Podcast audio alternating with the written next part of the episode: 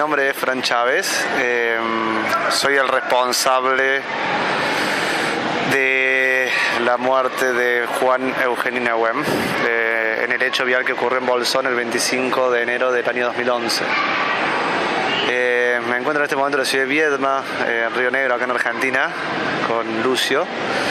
y la idea de, de esta nota es poder transmitir lo que yo creo haber aprendido sobre eh, el siniestro que provoqué y las condiciones materiales que llevan a que se sigan repitiendo hoy en día. O sea, algo tan grave y tan doloroso como eh, los hechos viales con todos los saltos de víctimas que dejan, tanto fatales, digamos, como no fatales.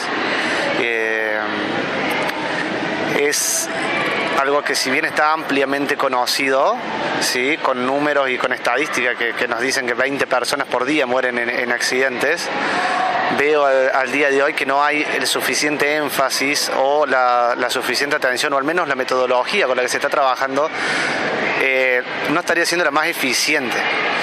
Eh, yo, bueno, después de, o sea, me encontraba alcoholizado al momento del hecho y la verdad que no recuerdo demasiados detalles de esa, de esa noche, más derecho no recuerdo absolutamente nada, más que despertarme, digamos que me bajaran los bomberos, me subieron a ambulancia, eh, no sé, me llevaron al hospital y despertarme en el hospital. Eh, después de eso tuve ocho meses para esperar el juicio en mi casa, libertad, digamos. Luego de eso me detuvieron, tuve preso dos años, me condenaron a cuatro años de prisión, tuve dos años preso y ocho meses preso en mi casa. Podría empezar diciendo que tengan cuidado porque si manejan habiendo consumido alcohol puede terminar preso y eso es algo que no desea nadie. Eh, es realmente digamos un castigo, un sufrimiento terrible. Eh, que no tiene por ahí la, no cumple la función para la cual está prevista la ley. O sea, la ley dice que las personas hay que privarlas de su libertad porque no son capaces de estar en sociedad sin causar daños. Eh, en mi caso, lo correspondiente hubiera sido eh, recibir educación vial de últimas durante dos años. Eh, apoyo de algún grupo de alcohólicos anónimos, yo en ese momento era alcohólico y bueno, demás situaciones digamos que podrían haber favorecido y que lamentablemente no sucedieron así. Luego de estar presa y de eh, un cierto tiempo de terapia eh, y de, dejar abandonar digamos, la droga, el alcohol, el tabaco, de todo lo que yo consumía, cinco años para ser preciso, eh, empecé al, al, segundo año que estaba sobria, empecé a trabajar dando charlas en las escuelas, buscando pues, de alguna manera evitar que más gente esté en mi lugar y que más gente esté en el lugar de las víctimas. O sea, yo, no la pasé bien en absoluto. Eh, pero si yo puedo evitar que alguien suba borracho un auto, puedo quizás eh, hacer que tres jóvenes no sean atropellados. Entonces, con, ese objetivo, digamos, empezamos con, Luciano Troglia eh, a dar charlas en las escuelas, en los secundarios, contando yo mi experiencia de cómo yo pensaba que me iba bien en la vida, tenía mi fábrica de cerveza, me había hecho mi casa, me había comprado mi auto, todo esto tenía 22 años.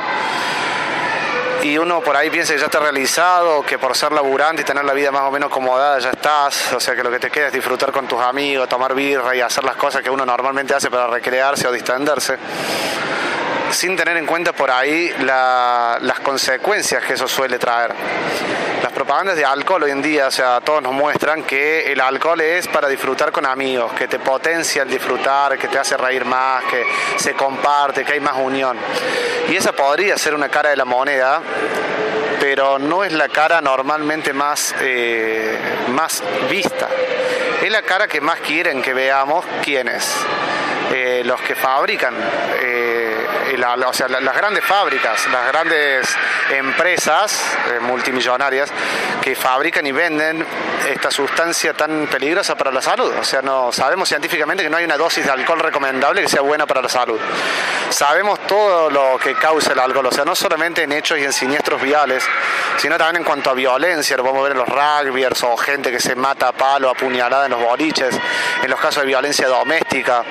eh, potencia el alcohol todos los comportamientos negativos del ser humano.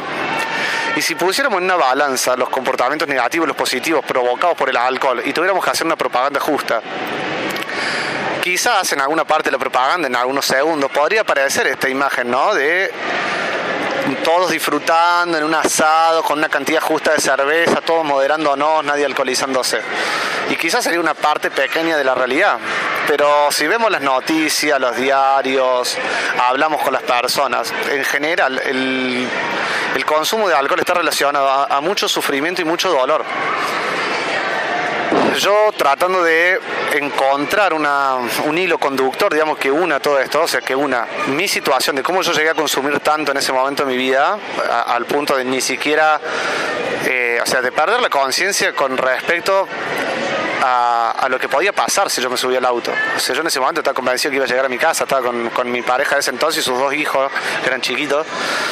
Em, pero esas cosas no, o sea, no se pueden prever. ¿Por qué? Porque todas las propagandas yo vi en mi vida, y no, quiero quitarme responsabilidad y echarle la culpa a las propagandas, pero lo que nos hace por ahí no tomar conciencia es no saber eh, las consecuencias de estas letales. Primero porque no te las advierte nadie, o sea, no te muestran asado con amigos y después te muestran a alguien en la morgue y a los familiares llorando. ¿sí? Los autos destruidos y las vidas arruinadas y los nenes muertos. Eh, o sea, toda la gente que queda discapacitada, con lesiones permanentes. Todo eso no te lo muestra ninguna empresa que, hace publicidad eh, para el consumo de esta bebida. Todo se basa en la libertad, en la libertad de mercado, en la libertad de las personas. Y sí, somos grandes, si son mayores de 18 podés elegir consumir. Y está bien, o sea, yo no digo que esté mal eh, tomarse un vino, tomarse unas birras, incluso emborracharse. O sea, en, el, en la situación justa, en el momento justo, con las personas justas, está muy bien. Ahora, nuestro nivel de vida hoy en día como sociedad es muy estresante, agotador y provoca ciertos mecanismos mentales que nos llevan a la tristeza, a la depresión, a la desesperanza. Tanto sea por el estrés que nos infunden todas las malas noticias y los hechos trágicos que vemos a diario, porque lo que más se replica hoy en día, digamos, son las cosas negativas. O sea, el odio hacia un conductor o hacia alguien que mató en estado de ebriedad es natural por parte de las víctimas y es automáticamente copiado por el resto de la sociedad, generando un proceso de linchamiento y chivo expiatorización que quizá la persona lo merezca por el daño que causó, pero merece ser linchado, digamos, por la familia de la víctima y las víctimas en general.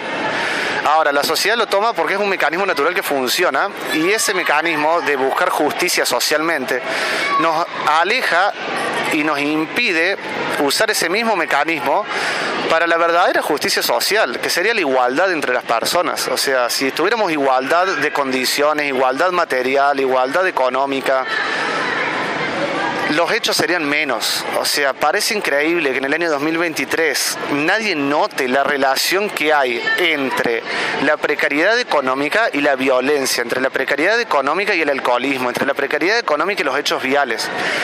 Es como que nadie se da cuenta de que mientras más plata tiene la gente, menos ganas o intenciones de matar.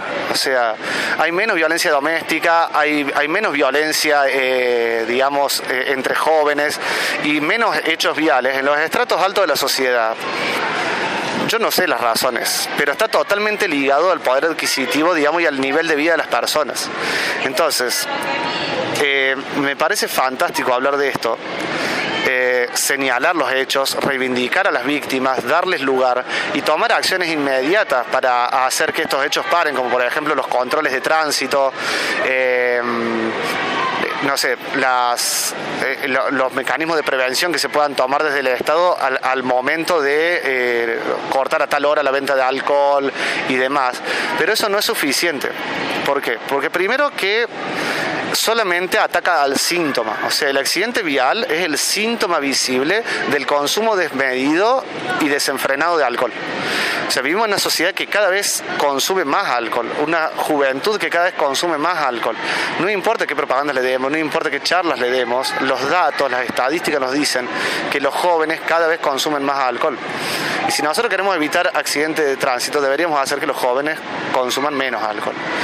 Entonces, poner un control es necesario porque hace que el que ya está ebrio arriba del vehículo se lo pueda eh, detener a tiempo en, la mayoría de los casos, y bajarlo del vehículo, retirarlo del vehículo y probablemente se está evitando un siniestro vial.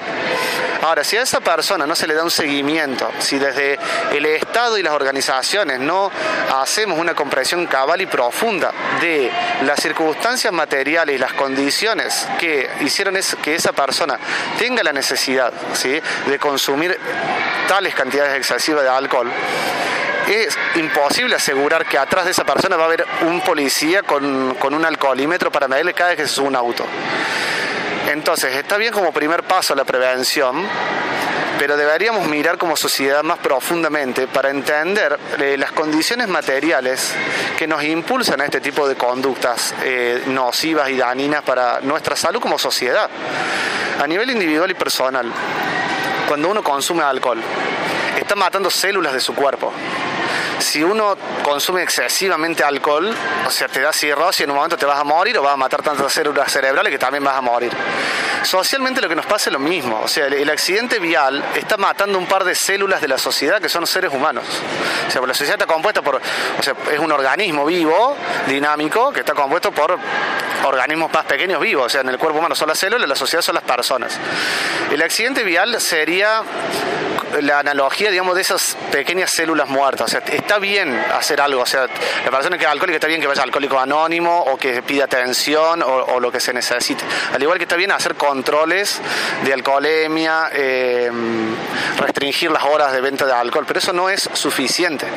Si no hacemos algo con el cerebro de la sociedad, si no entendemos qué mantiene la sociedad en un nivel de incertidumbre, de estrés, de tristeza tan grande, que un par de birras con amigos te, hacen feliz la vida, eh, no vamos a llegar lejos a largo plazo.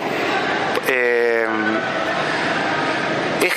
es, un tema muy complejo y quizás largo de explicar, pero yo por ejemplo veo en las entrevistas que le hacen a los pibes cuando están de joda, pasándola bien con amigos, y todos te dicen, ay, es que no tengo que pensar en la escuela, no me tengo que levantar temprano mañana, no tengo ninguna preocupación. Ve a los adultos que están de joda y te dicen, no, es que no tengo que laburar mañana, estoy para ir del laburo y no voy a pensar en nada.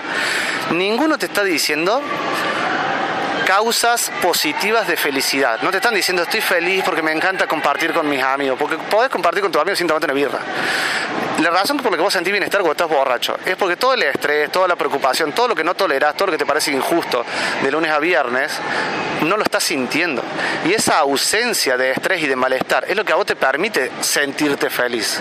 Vos podrías estar compartiendo con tus amigos un martes a la noche, sabiendo que el otro día tenés que levantarte temprano a laburar y no vas a estar disfrutando, porque vas a estar preocupado porque mañana te quiere trabajar. Entonces, la felicidad no es algo que se consigue solamente, sino que se consigue a partir de neutralizar o bajar casi a cero los niveles de preocupación, de ansiedad y de estrés. Y el alcohol hace muy bien eso. Y no lo sabemos porque no te dicen eso la propaganda. La propaganda dice que la va a pasar bien con amigos. No te están explicando que la va a pasar bien porque no te vas a estar acordando de tu vida de mierda, de todo lo que no soportás, de la explotación laboral que sufrís, de que no te alcanza para llegar a fin de mes, de que no tenés para darle comer a tus hijos, de que no le puedes comprar lo que querés a tus hijos. Todo eso te mantiene preocupado y estresado. Eso no te lo dice la propaganda. Lo que te dicen es que si te tomas una birra con amigos la va a pasar bien.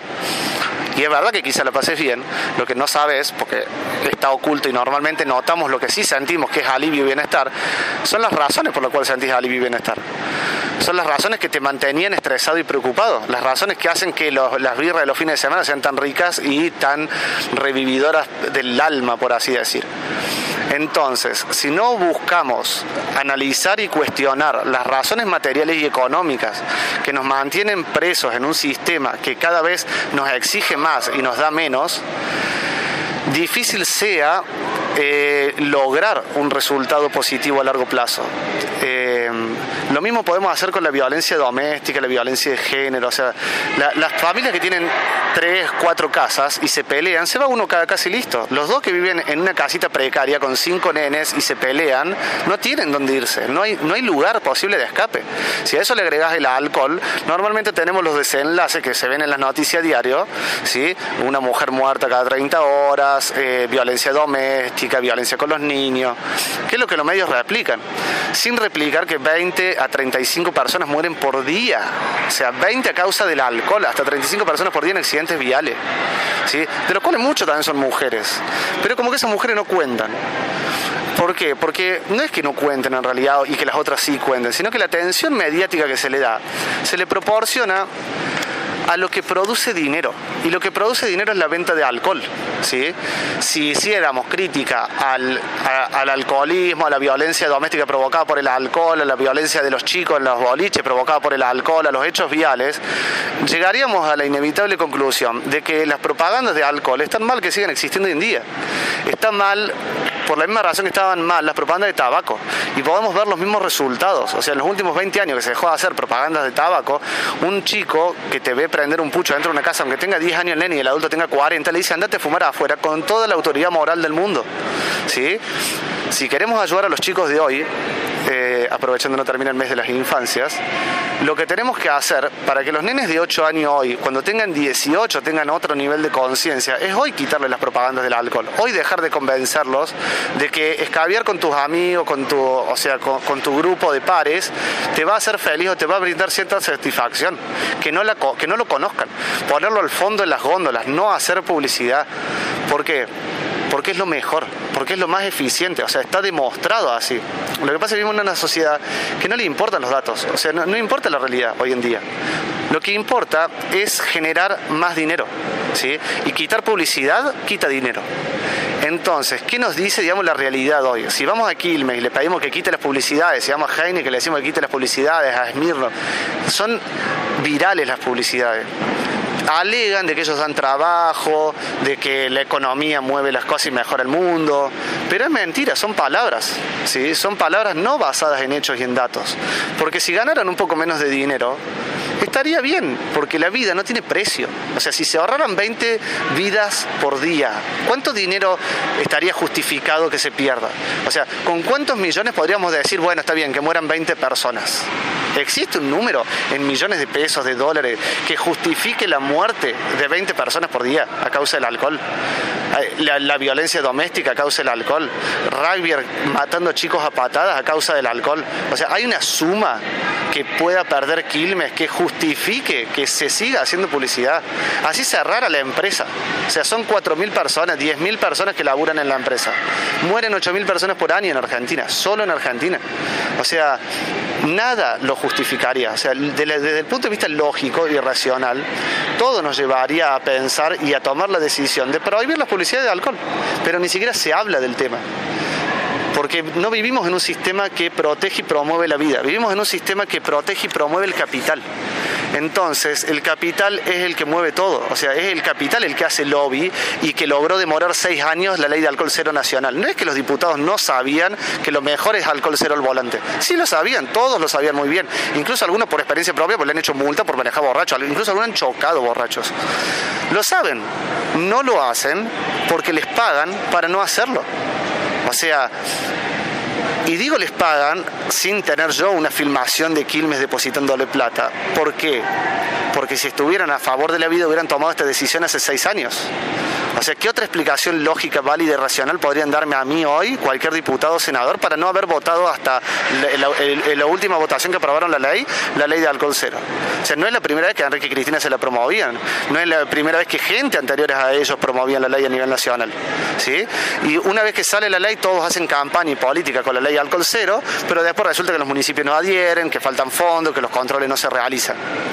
Entonces, está muy bien como primera medida la ley de alcohol cero, ahora sería genial que la cumplan, pero si realmente como sociedad queremos mejorar y hacer algo a largo plazo, lo que deberíamos ver son eso que estaba mencionando antes, los hechos materiales que nos condicionan a vivir una vida tan paupérrima que un par de birras nos ponen de buen humor, ¿sí? porque si nuestra vida fuera copada no, no necesitaríamos alcohol. Y, si igual quisiéramos consumir para potenciar ese bienestar, porque de vez en cuando está bueno por, la razón que quiera cada uno lo crea conveniente, me parece bien. Pero sabiendo las consecuencias negativas que trae. O sea, así como nos muestran que podemos disfrutar, que nos muestren lo que podemos destruir. ¿Sí? Que los vasos en los boliches tengan las mismas advertencias que tienen las etiquetas de cigarrillos. Esto te va a matar, esto te está quemando neuronas, esto te puede poner violento, esto te va a desinhibir. Porque todas esas acciones son reales, eso es lo que provoca el alcohol y a diario la sociedad nos muestra el caos, el dolor y el sufrimiento que el alcohol produce. Entonces, yo creo que deberíamos ser más activos como consumidores a la hora de levantar la voz primero con el conocimiento de todos estos hechos y después para decir, eh, no, no queremos morir, básicamente. O sea, yo, eh, yo no, pero digamos, los, adultos que quieran seguir bebiendo, yo no estoy diciendo prohibir el alcohol, ¿sí? digo de prohibir la propaganda porque es un mensaje subliminal que están viendo los chicos de 8 años hoy, ¿sí?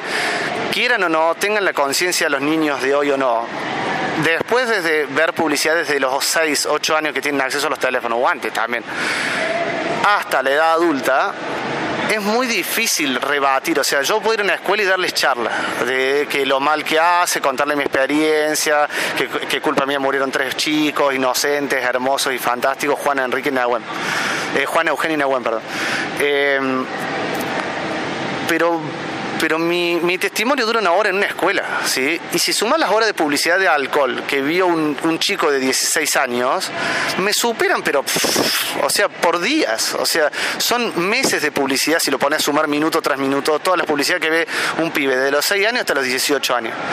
Entonces no importa qué tantos días yo, internamente, subconscientemente, va a defender que el alcohol es parte de nuestra libertad y que nos permite disfrutar y que no es su culpa de que otra gente mate. Y sí tiene razón son.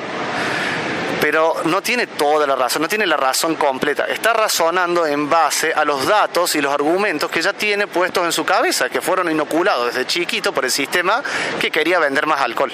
O sea, las empresas no hacen publicidad para que la gente sepa que el alcohol es rico o para que no se olviden tomar alcohol. Lo hacen para vender más alcohol. Lo hacen sabiendo que mientras más alcohol venden, más gente muere. Eso hacen las empresas y les da igual. O sea, ninguna empresa que vende alcohol puede decir, yo no sabía que mientras más vendo, más gente muere. No pueden decirlo. O sea, lo pueden decir, sería unos hipócritas sería totalmente mentira. Pero vivimos en un mundo en el que no importan los datos. Quilmes dice, no, bueno, es que yo aliento a la selección y bueno, ya está, la dejamos a Quilmes hacer propaganda. ¿Entendés? Messi hubiera ganado igual el Mundial si Quilmes no era el sponsor oficial de la selección. ¿Entendés? Lo hubieran ganado porque juegan bien al fútbol. Ellos no toman Quilmes, ellos no escabian en el general de sus días, porque son deportistas de primera. ¿Entendés? Y sin embargo la cancha está repleta de publicidad de alcohol. Entonces, ¿qué, qué sentido tiene? O sea, tiene sentido porque sirve a, los ojos de las víctimas. Tiene sentido porque evita a la víctima directa hacer un control de tránsito. Pero ¿qué sentido tiene que se siga haciendo publicidad? ¿Qué sentido tiene hacer todo esto si terminamos luchando contra gigantes trillonarios? ¿sí? Y, yo les veo a las chicas de Estrella Amarilla, les veo a Silvia, eh, a, Sonia, a Telma y al resto y van solas. O sea, apenas van consiguiendo plata para un hotel, para dormir, para un remis, para ir a hablar con el concejal, para ir a hablar con el diputado, ¿sí? Y, y Quilmes hace lobby por millones de pesos, millones de dólares. Entonces es totalmente desleal y, cruel la lucha que están teniendo. Porque están luchando contra titanes, o sea, están luchando contra Goliat y cada una de ellas es David, ¿sí? Y y Goliat lo que tiene, o sea, la fuerza de Goliat son los medios. O sea, los medios promueven el enriquecimiento del sector privado, ningún medio apoya el gobierno. ¿sí? El sector privado se ocupó de destruir la imagen pública del Estado. ¿sí? El Estado que tenemos hoy no es que sea malo el Estado, los funcionarios que cumplen cargos son estúpidos, son malas personas, son gente corrompible o ya corrupta. Entonces, quitar el Estado no sería la solución, sería cambiar la forma en la que nos administramos.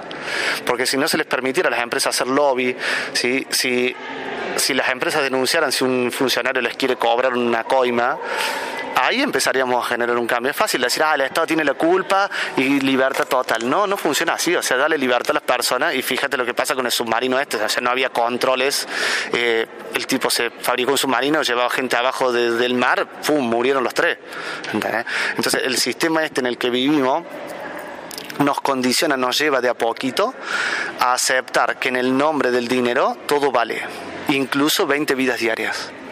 O sea, porque es derecho de Quilme, porque es derecho de las empresas hacer publicidad. Pero tienen derecho de hacer publicidad hasta que se cobran una vida, hasta que hacen que alguien le levante la mano a otra persona. Ahí ya no tenés más derecho, porque lo que vos estás vendiendo daña.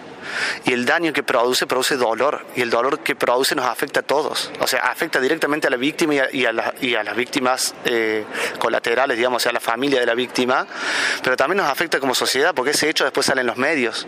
Y es un hecho que nos da estrés, que nos da preocupación, que nos hace que estemos fijándonos en eso en vez de por qué no podemos comprar casas, por qué no nos alcanza para llegar a fin de mes, por qué los chicos tienen hambre.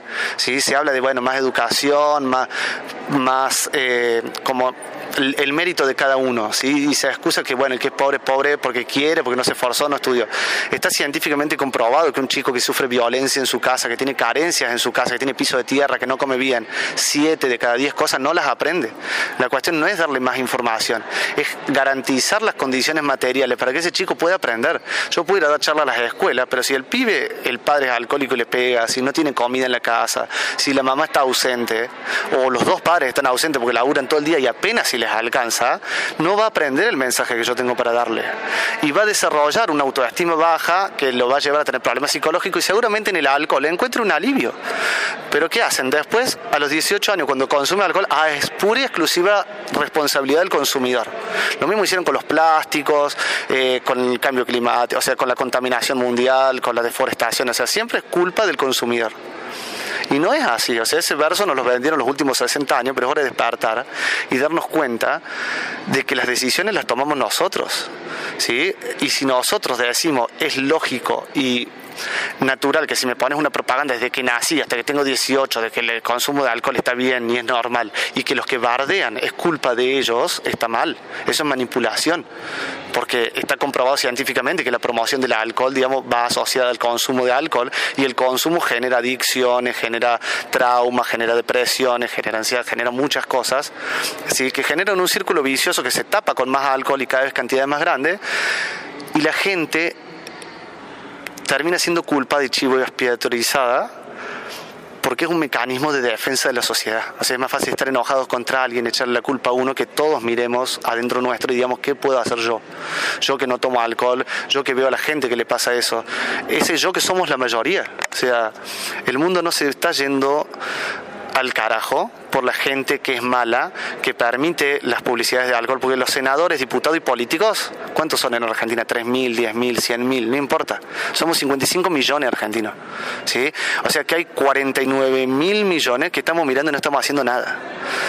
Entonces, en el momento que nos demos cuenta de que tenemos que alzar la voz, de que tenemos que decir, paremos esto, hablemos con las víctimas, no queremos más gente muerta en las rutas, no queremos más gente agarrada a puñaladas, a palazos en, los boliches, no queremos más jóvenes eh, temblando por la abstinencia del alcohol. Entonces, veámonos qué nos lleva a consumirlo en lo profundo, en lo psicológico. Y ahí vamos a recién poder decir, queremos hacer un cambio, o por lo menos vamos a tener los conocimientos necesarios para usar la razón que todos tenemos a favor de la vida, pero con el conocimiento de las causas reales que están quitando vidas. Porque si no siempre nos quedamos en, en lo visible, que es el hecho vial, los rugby matando a un pibe a patada, una mujer muerta a manos de su pareja. Esas son las cosas visibles. Pero todo lo que hay atrás y que llevó a, ese, a este momento histórico, digamos, y a que esas cosas estén sucediendo, son un conjunto grande de cosas que nos atañen a todos. O sea, todos tenemos cierta responsabilidad en decir basta. ¿sí? Y el basta, como yo lo veo hoy en día, viene primero aplicando la ley de alcohol cero y, todo por lo que Estrella Amarilla, el Grupo GEN eh, y las víctimas de vialidad están luchando y después por hacer una política a largo plazo que empiece por eliminar de manera contundente ya la publicidad del alcohol en todos los medios, o sea, en todos. Y después eh, analizar las condiciones psicológicas y demás para poder darle tratamiento a la gente que ya está consumiendo. Si sacamos la publicidad hoy, los pibes que tienen 8, cuando tengan 18 van a haber pasado 10 años sin publicidad de alcohol. Y vamos a notar una diferencia, no la vamos a notar mañana. ¿Sí? Mañana tendríamos que salir a ver a, a esos que le sacaron el auto, darle terapia, decirle a ver qué te pasa, porque seguro va a volver a manejar en ese estado. Pero si queremos realmente a largo plazo hacer algo por los que hoy son niños, o sea, los que ya somos grandes hoy no podemos hacer nada por nosotros. O sea, nada digo en el sentido de que ya tenemos las ideas formadas, digamos, ¿cuánto de nosotros, cuándo fue la última vez que alguno de nosotros cambió de opinión siendo grandes? Em, e, entonces, si queremos hacer algo por la juventud, los cambios son hoy para que lo veamos en la juventud dentro de 10 años, los que hoy son niños cuando sean jóvenes. Y por ahí yo creo que va la cosa. El hecho vial de que hacía mención hace un ratito eh, ocurrió la noche del 25 de enero del 2011. Yo había estado en la feria todo el día trabajando, eh, estaba en una relación de pareja tóxica realmente, que básicamente la manera de llevar adelante algo que yo sabía que no era funcional o que no era lo mejor para mí era consumiendo cantidades excesivas de alcohol. O sea, yo no me di cuenta en ese momento, pero la, razón, digamos, que había atrás de mi consumo eh, problemático y excesivo era una frustración en mi vida. Eh, yo había dejado a la mamá de mi nena, eh, que es mi actual pareja ahora, para, para, estar con otra chica que, no sé, me había convencido de alguna manera que éramos almas gemelas, cosas así, era como algo mitológico. Mi razonamiento me decía que eso no era real. Ahora, ¿qué hacía yo? Yo pagaba mi razonamiento con alcohol. Eh, de manera inconsciente, por eso hablaba de esto antes, o sea, cuando uno tiene estrés, malestar, preocupación, ansiedad, son todos emociones negativas en el cuerpo que nos llevan a transpirar las manos, tener taticardia, ataque de pánico. Nadie quiere tener eso. O sea, solamente no lo queremos tener porque no nos gusta, o sea, porque nuestro cuerpo, nuestra biología está diseñada para que no nos guste el malestar, el estrés, la, frustración, la tristeza. Eh, en la prehistoria, digamos, cuando desarrollamos todos estos mecanismos, eso hacía que nos apeguemos a los grupos y no nos quedemos aislados, porque si no nos hubiéramos muerto. O sea, de hecho, los que no tenían estos mecanismos se alejaban del grupo humano y morían. Las primeras sociedades se formaron porque los cerebros tienen estos mecanismos. Ahora, estos mecanismos hoy en día no los necesitamos, pero tampoco los hemos perdido, siguen ahí vigentes. Y yo me evadía de todos estos dolores consumiendo o sea, cada vez más y cada vez eh, cosas más fuertes, o sea, alcohol, drogas, lo que sea. Y eh, como no era yo la única persona que le pasa, sino que está normalizado, o sea, todo el mundo sale joda, todo el mundo se emborracha, es, como algo que, no sé, más sobre todo a los 22 años, o sea, ahora tengo 36, digamos, pero en ese momento era pendejo idiota, eh, encontré en el alcohol una solución, o sea, una fuente de lo que yo pensaba que era bienestar. ¿Por qué? Porque yo tomaba y, me desinhibía, charlaba bien con la gente, en vez, de, en vez de estar así como todo tímido, como había sido mi vida, producto de diferentes traumas. Eh, yo lo veía como algo bueno. ¿sí? Entonces estuve en la feria todo el día, yo fabricaba cerveza, me tomaba un cajón de cerveza. Eh, pero imagínate, con un cajón de cerveza encima, yo hacía malabares arriba de una cuerda floja con pelotitas. O sea, a mí me mandaban a hacer el cuatro para estaba borracho y yo hacía malabares arriba de una cuerda con cinco pelotitas. O sea, el nivel de coordinación que tenía borracho era impresionante. Entonces yo pensaba que el alcohol a mí no me afectaba. Eh, lo que nunca me había pasado que se me apague la tele así de un momento para otro a 100 kilómetros por hora arriba de un auto, que fue lo que me pasó ese día. Entonces yo desarmé a las 5 de la tarde, dije vamos a mi casa. Eh, mi compañero insistió para que nos quedáramos porque había llegado una gente, que no sé, que vamos a tomar algo. Yo dije, no, ya estoy, ya estoy. Y bueno, la cuarta vez cedí ante, el, ante su insistencia, digamos, y antes de decir, o sea, le íbamos a pasar bien, era una fiesta, qué sé yo. Eh, la cuestión es que nos quedamos en la plaza como hasta las 12 de la noche, ella estaba con sus dos nenes chiquitos, o sea, uno que tenía creo que dos años y, el otro habrá tenido seis, por ahí siete, no más que eso, menos capaz, cinco o seis años. Eh, hasta que alguien en un momento nos dijo, che, los chicos tienen sueño, como que ya, ya no daba para más, que vayamos a casa. En, en ese momento yo vomité, después de vomitar me sentí bien, lúcido, dije, bueno, vamos, cargamos todas las cosas, cargamos el auto y arrancamos. Cuando yo tengo que decidir si, si yo vivía a 12 kilómetros de Bolsón yendo hacia Bariloche. Entonces tenía que decidir si por el camino de tierra o por el camino por la ruta que estaba el control, o sea, no un control del colegio, sino un control que está en la entrada de Bolsón. Prendo las luces altas, veo que prende las luces altas en el tablero y en la calle, entonces digo, bueno, tengo las luces altas, son las 12 de la noche, no me van a parar y voy por la ruta. Me acuerdo patente, o sea, como hasta ese momento, me acuerdo de poner todos los rebajes hasta primera, cruzar el control despacito, me acuerdo poner acelerar en primera, segunda y hasta ahí me acuerdo. O sea, después la siguiente sensación que tengo, porque no es un recuerdo, es el auto volando de la ruta al corte, así tan, tan, tan, tan, tan eh, del motor pasó vuelta. Y eh, bueno, no sé, quedar ahí medio mosquetal, los arbustos, qué sé yo que había. un impacto muy fuerte antes de que el auto vuele. Que eso, el impacto fue como lo que me espartó.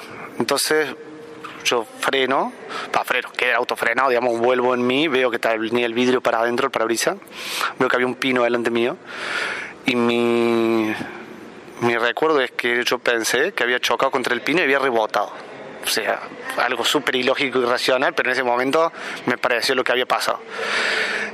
el, en realidad, antes que eso, lo primero que pensé cuando escuché el ruido era que había chocado contra un camión Volvo negro gigante en la esquina de la plaza. Cuando veo todo oscuro me di cuenta que no estaba en la esquina de la plaza, porque la plaza está en el medio del pueblo, hay luz, y en donde estaba no había alumbro público. Entonces ahí veo el pino y digo, estoy en algún lado entre el Bolsón y mi casa, que era un camino, digamos, sin luz, porque era una ruta nacional. Eh, prendo el auto vuelta, empujo con la pata el vidrio hacia afuera. Eh, o sea, lo saco del capó y escuchaba un ruido del radiador. Dije, tengo que llegar a mi casa antes de que se me sin agua y se me funde el auto. O sea, a, todo esto, digamos, yo no, no, sé qué pensaba en el cerebro, la verdad que no sé, son todas cosas que me acuerdo, digamos así, pero como irracional y lógico comparado con lo que voy a vivir. Saco el vidrio, prendo el auto, me hago tacto a mí, digamos, así como de primer auxilio, tenía algo quebrado, no, le, a mi compañera de ese momento no, a los nenes, estaban bien los nenes. Entonces digo, bueno, vamos, prendo el auto, cuando quiero arrancar el auto, las ruedas patinaban, porque había quedado como en medio de un lombote, así como levantada la rueda. Entonces se baja, eh, mi ex, digamos, la, persona que estaba conmigo en ese momento, y mientras ella hacía eh, empujaba el auto para adelante, yo hacía marcha atrás, casi le piso a ella. Y en eso viene alguien que le gritaba, para, flaca, para, y yo pensé que era una vecina que nos había visto salirnos del camino, que estaba preocupada. Entonces yo le dije, no, decirle que estamos todos bien, que no pasa nada, que gracias por preocuparse. Bueno, así hasta que, no sé, vino un bombero y me abrió la puerta del auto. Cuando me abre la puerta del auto un bombero, como que veo todas sirenas, luces por todos lados, me dice, bájate el auto. Yo dije, bueno, me bajo, así como súper obediente. Paso por adelante del auto, veo como una V corta un día hacia adentro. Y yo dije, claro, eso es lo que pegó contra el pino y reboto. Y dijo, veía que salía como humo del radiador, entonces dije, no, que ese boste el auto. Y el bombero me dice, preocúpate por los pibes que chocaste, me dice. Y yo ahí me quedo como en blanco, así no sé, como en shock. Y empiezo a mirar para todos lados, está todo oscuro, el pasto estaba alto, digamos, o sea, eso, 40, más, a mi cintura me llegaba, digamos, la vegetación. No veía, o sea, no veía nadie. No, yo miraba para todos lados, ¿entendés? Veía un quilombo de luz, ambulancia, policía, bombero, de todo. Pero yo buscaba gente y no, no sé, buscaba a la gente que me había dicho el chabón que había chocado, pero no, no me entraba en el cerebro, o sea, no, no, no caía vino un pibe que me quiso pegar, que me gritó, eran mis amigos, hijo de puta, no sé qué. Lo agarraron al pibe, subieron una ambulancia y no sé, a mí me querían subir una ambulancia yo le decía, no, llévate los pibes, llévate los pibes. En un momento me ataron, me pusieron una ambulancia y me dijeron, ya nos llevamos todos, tenemos que llevar a vos, qué sé yo, pues me llevaron. Sea, eso es lo último que me acuerdo. Después me desperté en el hospital, me hicieron firmar un papel, me sacan sangre, me volví a dormir y me desperté el otro día, que me vino todo esto a la cabeza y yo dije, bueno, ojalá haya sido un mal sueño, estoy en mi casa. Cuando abro los ojos y veo las cortinitas blancas del hospital, dije, no, la concha su madre, no un sueño. Eh, no sé, volví a cerrar los ojos y me quería volver a quedar dormido y despertarme en mi casa. Era. O, sea, aparte de la resaca que tenía, que era de un infierno. Y miro, sentado a la punta de los pies, tenía un policía. El policía me dice, mataste a seis pibes, me dice el policía. Yo no entendía nada, o sea, no, entendía por qué no había visto pies tirados, no entendía por qué estaba en el hospital y no en la cárcel, no entendía nada. Viene un médico, me da de alta, le dice al policía que yo estaba bien, y me llevan a la comisaria, entro a la comisaria, me, me dicen que había chocado cuatro pies que estaban internados. Eh, no sé si me dijeron que uno había fallecido en el acto y que los otros tres estaban internados o que estaban todos internados. Eh, y que bueno, que vaya a mi casa, que cualquier cosa me avisaban. Entonces yo salgo de la comisaría esperando que es una cámara oculta, porque no entendía cómo es que acababa de matar a una persona, había tres personas internadas y me estaban diciendo anda a tu casa, que te avisamos cualquier cosa, no te vayas de tu casa, no sé qué me dijeron. Entonces veo un móvil con un chabón con un camarógrafo y dije, bueno, ahí está Tinelli, ¿me entendés? Me está haciendo la cámara oculta. Me sonrío, lo veo venir el camarógrafo de ahí, viene, me dice, soy Canal 4, no sé qué. Bueno, me di cuenta que no era una cámara oculta, que no era una joda. Me subí un ramín y me fui a la mierda. Eh, Nada, que eso, o sea, sumamente choqueado, traumado, trastornado, no, no, no entendía nada de mi vida, ni qué iba a hacer, ni, o sea, miedo, desesperación, pánico, no sé, toda la mierda que se te puede ocurrir la tenía yo dentro de la cabeza. La culpa, o sea, también, ¿entendés? Así, y no sé qué hacer, o sea, por instinto todo el mundo, bueno, busqué un abogado, bueno, busqué un abogado. Hablo con el abogado, lo primero que me dice el abogado, no vayas a la plaza, no vayas al hospital, no vayas a pedir disculpas porque te van a linchar, que te van a quemar en hoguera, que no sé qué. Me dice, ya va a tener tiempo para eso, que no es lo mejor en este momento, no sé qué mierda, abogado idiota. Eh, Entonces me quedé paralizado, o sea, realmente no hice nada, o sea, nada de nada, me quedé en mi casa acostado queriéndome morir. Y así estuve nueve meses. Me entero encima los dos o tres días de que mi pareja en ese momento estaba embarazada. Yo tuve nueve meses, o sea, desde el 25 de enero hasta el 31 eh, de octubre, creo que me tuvieron a mí, o primero de octubre. El 31 de octubre me tuvieron. Tuve del 25 de enero al 31 de octubre esperando, o sea, sin saber que todos los días cuando me levantas y me iba a venir a buscar a la policía para meterme preso. O sea, mi motivación de vivir era cero. Sin haberle podido pedir disculpas eh, a, los familiares de los chicos. Eh, sin un mango. Nada, horrible. Una situación de mierda. La cosa es que nace mi nene el 27 de octubre y a los cuatro días me detuvieron, me metieron preso. Tuve dos años preso después de eso, que en ese sentido yo tampoco le encontraba sentido, digamos, ese, en ese momento, digo. Porque yo veía, digamos, que la acción de meterme preso a mí estaba jodiendo a mi hijo, estaba jodiendo personas inocentes, digamos, o sea, mi, hijo, mi familia no era responsable de, la atrocidad que yo había cometido. Entonces, y yo veía que esta preso no servía para nada, o sea, realmente, o sea, la ley, el primer artículo dice, no se puede usar como castigo, se tiene que usar para mejorar a la persona, y yo decía, ¿cómo es que estoy mejorando como persona acá adentro? O sea, no me están dando cursos de seguridad vial, no me están dando terapia para el alcohol, o sea, nada de nada de nada. Eh, bueno, tuve dos años, de las peores situaciones que alguien pueda llegar a imaginar o que ni siquiera van a imaginar a vivir. O sea, Auschwitz es lo más cercano y que me perdonen las víctimas del holocausto, pero estar preso en, por lo menos los penales que yo tuve preso en Río Negro, es un campo de concentración. O sea, solo se cumple el artículo de la ley, no se puede salir el penal. Todos los demás artículos no se cumplen, todos los a favor del reo, ¿no? O sea, seguramente la policía sí tenga sus artículos que se cumplen, pero todo lo que es a favor de la persona detenida, digamos, o para rehabilitarla, no se cumple en lo absoluto nada. Entonces también era contra la ley, digamos, pues yo estaba detenido por una ley que tenía 240 artículos, de los cuales 200 no se cumplían, y, o sea, me hacían cumplir con mis obligaciones, pero no me daban mis derechos, y yo no entendía, o sea, realmente.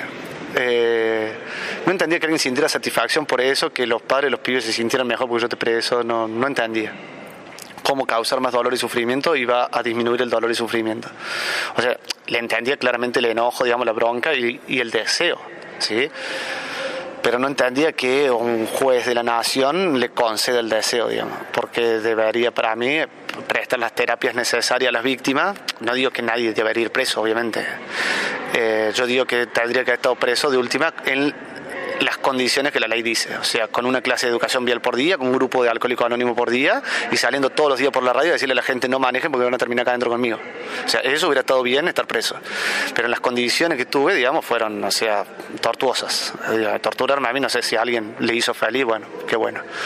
Eh, entonces, yo salgo de estar preso en el penal y voy a estar ocho meses preso en mi casa, en la época como de salidas transitorias, por así decir, a mitad de la condena. Y entré como en una espiral de depresión y de angustia, de no, de, como no, no sabía qué hacer para vivir. Y me volví alcohólico, o sea, literalmente yo me tomaba tres litros de cerveza en 45 minutos, me fumaba tres porros y me desmayaba. Todos los días a las 3 de la tarde, yo no me despertaba hasta el otro día a las 11 de la mañana. O sea, yo vivía de 11 de la mañana a 3 de la tarde un desastre de persona, digamos, si lo ves desde afuera. Pero yo no podía hacer otra cosa. O sea, me daba culpa escabiar. O sea, eh, me tenía el recuerdo de la mamá de Eugenia diciéndome si alguna vez tomas alcohol que te queme como ácido y yo tomaba alcohol y sentía que me quemaba como ácido, digamos, pero en el corazón, digamos, en la panza, así en el cerebro. Eh, pero al mismo tiempo no podía parar y no entendía las condiciones por las que no podía parar. Eh, en un momento conozco a un amigo que era súper drogadicto, y, ah, peor que yo, y lo veo que hacía dos años que no consumía. Entonces en ese momento digo, bueno, si este pudo, yo también voy a poder. Y empecé el grupo de narcóticos anónimo y dejé de consumir todo. En el momento yo dejo de consumir, como que mi conciencia vuelve en mí, digamos. Eh, y para el año, o sea, el primer año me dediqué a, a, no consumir, o sea, toda la fuerza, toda la energía que yo tenía en mi vida la usaba para no consumir. Después del primer año, digamos, cuando ya perdí como el deseo de consumir y me sentía mejor, empecé a sentirme mal por no estar haciendo algo para reparar el daño o al menos evitar el daño que, que, otra gente puede hacer. O sea, Dios no podía resucitar a nadie ni devolverle los hijos a nadie, pero sí podía hacer que otros padres y otras familias no, no pierdan a sus hijos. O sea, y, y, lo empecé a sentir como una obligación moral, digamos, o sea, como una necesidad física, fisiológica de mi cuerpo. O sea, y ahí hablando con Lucho, eh, empezamos a dar charlas en las, escuelas, entonces yo contaba mi experiencia, contaba esto, ¿no? Como a pesar de tener casa, auto, de, ser súper capaz, de fabricar las cosas, de tener una mini fábrica de cerveza, o sea, todo lo que más o menos cualquier persona querría, eh, o, o, lo que está bien que tengamos en la vida, digamos, para estar tranquilos, a pesar de todo eso, eh, y de no ser una mala persona, porque realmente no me consideraba una mala persona, había causado un daño reparable y enorme, sí, a muchísima gente, o sea, no, no, no solo los tres chicos que fallecieron, que era más grande el dolor para mí porque estaban haciendo exactamente lo mismo que yo a los 18 años, o sea, yo a los 18 años me vine solo de mochilero eh, como de viaje de estudio. Y los pibes habían hecho lo mismo, o sea, habían juntado plata entre ellos y se habían venido, habían organizado su propio viaje y se habían venido en la misma edad que yo a hacer lo mismo que yo, o sea, yo anduve caminando de noche por las rutas, ¿entendés? O sea, podría haber sido yo una de las víctimas hace, o sea, eh, qué sé yo, cinco años antes que los pibes. Eh, entonces, en, un, momento como que yo sentía que me había suicidado tres veces y que estaba tres veces muerto. O sea, hasta, hasta que dejé las drogas y el alcohol, digamos, mi, sensación de vivir era cero. O sea, yo sabía que respiraba, que me latía el corazón y era un robot, digamos, me ocupaba más o menos de producir para que mi familia tenga para comer y demás, pero era un robot.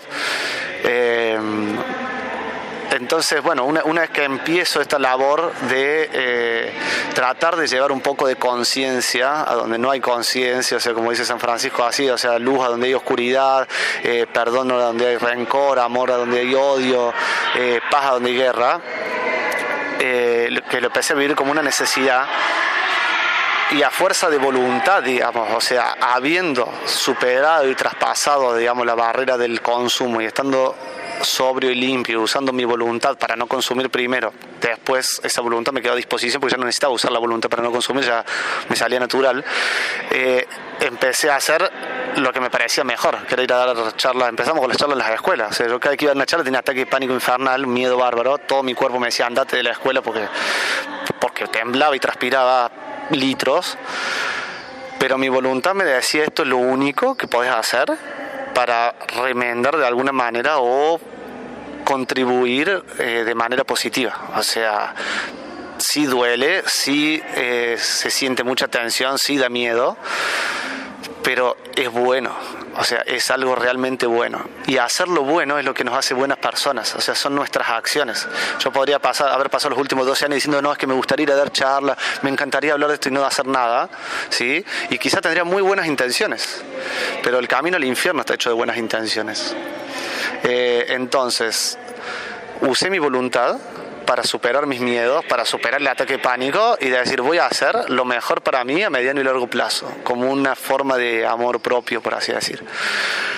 Y empecé a tomar buenas decisiones, eh, decisiones que me llevaban eh, en un punto, digamos, a sentirme orgulloso de mí, eh, por tener la capacidad de hacer lo que estaba haciendo. O sea, de a pesar de estar muerta de, de miedo, poder pararme igual y hablar igual, a pesar de que me pudieran criticar, de que me pudieran bardear, poder seguir hablando. Porque entendí que es lo único que puedo hacer. O sea, contar mi experiencia y enfocar todo mi análisis y mi cerebro en entender las causas que hacen que en la sociedad nos esté pasando esto. Con el paso del tiempo eh, me reuní con Enrique Schott y Cristina, su esposa, que son los papás de, Juan Schott, uno de los chicos que falleció eh, a causa del hecho que yo provoqué. Y eh, les pude pedir perdón. Yo en el juicio les había escrito una carta a todos los familiares pidiéndoles perdón. Pero bueno, me pude reunir con ellos, ellos llevaban adelante el grupo GEN, que con, esto, digamos, con todo el dolor de la muerte de su hijo, ellos de alguna manera lo canalizaron en una lucha, primero para obtener justicia, eh, como normalmente se esperaría desde cualquier víctima de alguien así, ¿no? O sea, que eso, por ahí yo lo podía ver como una venganza, pero para ellos era justicia y es sumamente válido. Y una vez que yo estaba preso, ¿qué iban a hacer? O sea, no podían hacer una lucha para que a mí me peguen en la cárcel, digamos. No tenía sentido aparte. Entonces una vez que lograron lo que el cometido que tenían, se dieron cuenta de que eso no era todo, de que había muchas más cosas que se podían hacer y había cosas que se podían hacer desde el odio y la bronca, pero que llevaban más odio y más bronca, y había cosas que se podían hacer desde la construcción, desde el amor, desde, la, el entendimiento, desde la comprensión, que llevaban resultados positivos. O sea, luchar a favor de la vida, o sea, ir en esta misión que ellos tienen y que dicen a favor de la vida, es muy... ¿Está ahí? No sé por qué tengo miedo. Eh, bueno, habíamos quedado cuando nos encontramos con Enrique en la en la cafetería más o menos, tratando de explicar lo que yo al menos entendí o vivencia, digamos, como el proceso que, que llevó a la transformación de ese dolor, primero que se canalizó como ira, como bronca, naturalmente, eh, naturalmente, o sea, eh, de manera súper normal. Yo creo que cualquier persona que esté en una situación en la que se le arrebata un ser querido eh, de, de, una manera no natural, digamos, porque una, una, cosa es que alguien se enferme y muera, eh, lo cual obviamente duele y lleva todo un duelo, y otra cosa es que te sea arrebatado por otro ser humano, digamos, o por un hecho, digamos, que no es natural. Porque ahí se produce, o sea, más allá del trauma del dolor, el, el trauma de la sorpresa, digamos, del impacto, de la velocidad. O sea, si alguien está enfermo y sabemos que en algún momento va a morir, de alguna manera nuestro cerebro se va preparando para aceptar ese dolor.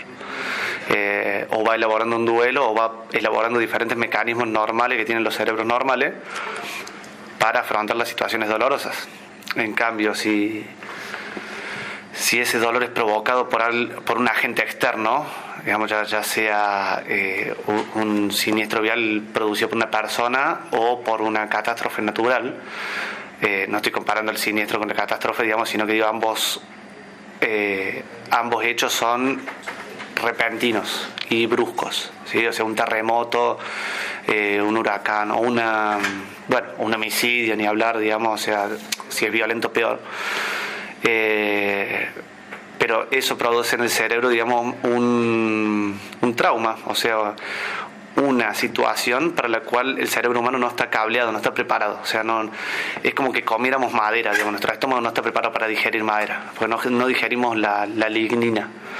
Entonces, eh, el cerebro no está preparado para afrontar la muerte repentina e imprevista de un ser querido, o sea, mucho menos si es un hijo o el cónyuge. O sea, yo creo que eh, en psicología deben ser las dos, eh, se está estudiado que son las dos situaciones más dolorosas que un ser humano puede vivir. O sea, nada ahí tan doloroso como perder a tu cónyuge o a un hijo. Eh, o sea, más allá del dolor que cada persona en particular puede experimentar, digo, para el cerebro humano, o sea, el cerebro humano son dos condiciones para las cuales no está preparado. O sea, sería la analogía lo mismo que comer madera y pensar que la vas a digerir. No está preparado, digamos, el, estómago humano para digerir esos materiales, tampoco el cerebro para digerir estas situaciones. Entonces se produce lo mismo que en un, eh, en un circuito electrónico, digamos, eh, una sobrecarga y se dañan ciertos circuitos. Entonces, eh, los mecanismos que empieza a usar el cerebro, que son los que biológicamente dispone, ante el dolor primero eh, y la impotencia de la pérdida causada por alguien, eh, la ira, o sea, el enojo, la bronca, el rencor. Todas emociones sumamente válidas que sirven para rechazar aquello que uno considera injusto en este caso se consideraban injusto digamos, que yo soy en libertad, eh, eh, esa bronca, ese dolor proveniente de esa situación, eh, lo llevó digamos, primero a la lucha por la justicia, como decía antes. una vez que yo calculo, o sea, no puedo hablar por ellos, digamos, en base a mi experiencia y cosas que a mí me han sucedido, graves, abusos y demás, al, al momento de, como que en un momento te das cuenta o por más que consigas esa justicia, digamos, que pensabas, o sea, que, que era como el objetivo principal, eh, seguís vivo y tenés que seguir con tu vida. ¿Y qué haces? O sea, si todo tu sentido de vida, todo tu objetivo en la vida era, ven, eh, era la revancha, digamos, o el mismo daño en sentido contrario, o si entendías por justicia que vaya preso, que vaya preso a la persona, o sea, ¿qué haces una vez que lo logras? ¿Qué, qué haces con tu vida? Eh, Lo, lo, que sigue es seguir buscando el bienestar, o sea, esos son nuestros mecanismos normales. Y si lo, lo que causaba ira ya fue resuelto, eh, se, se, vienen otras, otras emociones.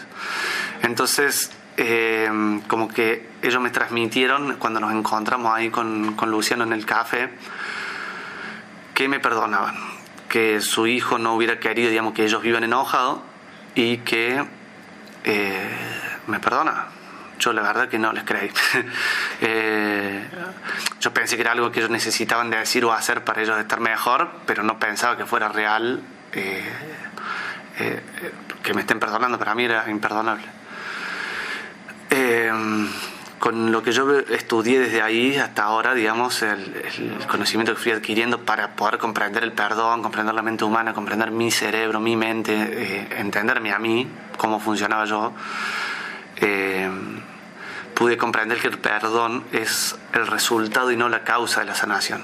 O sea, cuando uno superó la etapa de la ira, eh, pudo volver a estar razonable, eh, y a través de la razón puede ver que la persona que le causó dolor está pidiendo disculpas, está sintiendo culpa y se está sintiendo malestar, la persona se es sincero el perdón. Y ese perdón va acompañado de acciones reparadoras, digamos, o que busquen al menos de, demostrar que el, que el sentimiento o el pedido de perdón es verdadero. La razón va reacomodando, digamos, todos los, los hechos, esos que eran improcesables, en otros pequeños hechos y se puede lograr lo que yo, o sea, no es que yo lo denomine, digamos, sino que, que bajan los niveles de cortisol en la sangre. Todo eso produce que se pueda volver a usar el neocórtex prefrontal, que es la parte del cerebro que se usa para razonar, y a través de la razón se tomen decisiones buenas a mediano y largo plazo, como decía antes. Entonces, desde la razón y el entendimiento, o sea, Enrique y Cristina eh, me transmitieron de que era lo mejor o sea, no, no tenía sentido seguir enojado conmigo para siempre, porque eso en un punto les hacía mal y además no era lo que su hijo hubiera querido. Entonces, bueno, como digo, no les creí, pero era algo para mí. O sea, yo por lo menos podía decir que, que um, ellos me habían perdonado. ¿Cómo andas, Enrique? ¿Querés poner pausa? Estaba acá en no es que no les había creído. O sea, yo veía que, o sea, los escuchaba decir esas palabras, pero primero pensaba como que le decían de compromiso, o sea, para ellos estar mejor, digamos, porque esta cultura que hay hoy en día, digamos, de que hay que perdonar, o sea, pidiéndole a las víctimas, exigiéndole a las víctimas que perdonen, porque perdonando se libera, o sea, me parece una aberración total. Eh, pero está tan de moda, digamos, y está tan eh, disipada así socialmente, aceptada socialmente, el, a través del perdón te vas a sanar, cuando psicológicamente, digamos, y científicamente es al revés, o sea, el perdón termina, como decía antes, siendo una consecuencia del, eh, del sanar. O sea, una vez que vos pasaste por la etapa de la ira, la tristeza, el duelo, eh, ves en la persona que te provocó el dolor que te pide disculpas, ves un arrepentimiento, ves que lleva acciones a cabo. Eh, no me estoy dando el mérito a mí que me hayan perdonado, digamos, pero son condiciones que veo que se tienen que dar. ¿sí? O sea, yo lo veo en esta situación porque fueron condiciones que se dieron y después, o sea, como, como explica el doctor Pinuel, eh, son necesarias para que las conexiones neuronales que llevan a través del dolor y de la ira se reprocesen en nuevas conexiones, que, que, son estos sentidos de estar a favor de la vida, la misión por cuidar la vida, por hacerla respetar, comprender. Entonces, mi figura, mi nombre, por ejemplo, pasa de estar asociado a, a, a las neuronas que llevan directamente al dolor, ¿sí? Por, porque ya se reforzaron otras conexiones neuronales que son más fuertes a lo largo del tiempo. Para este momento ya habían pasado más de cinco años desde, gracias eh, desde eh, la muerte de Juan. Entonces, el paso del tiempo, más eh, todo el laburo que ellos hicieron, más que pudieran ver eh, en mí, digamos, que lo que yo decía, el perdón que pedía, iba acompañado de acciones que, que eran compatibles, ¿sí? porque diferente hubiera que yo pidiera perdón y, siguiera delirando, eh, logró que se dieran las condiciones extrañas, en realidad, digamos, porque no es lo más probable ni, ni lo más común, que mi imagen, mi figura, mi nombre, en vez de estar asociado, digamos, en ese camino doloroso y de, y de bronca, de rencor, que esté asociado a una lucha a favor de la vida, a una lucha a favor del bienestar, eh, del bien común, ¿sí?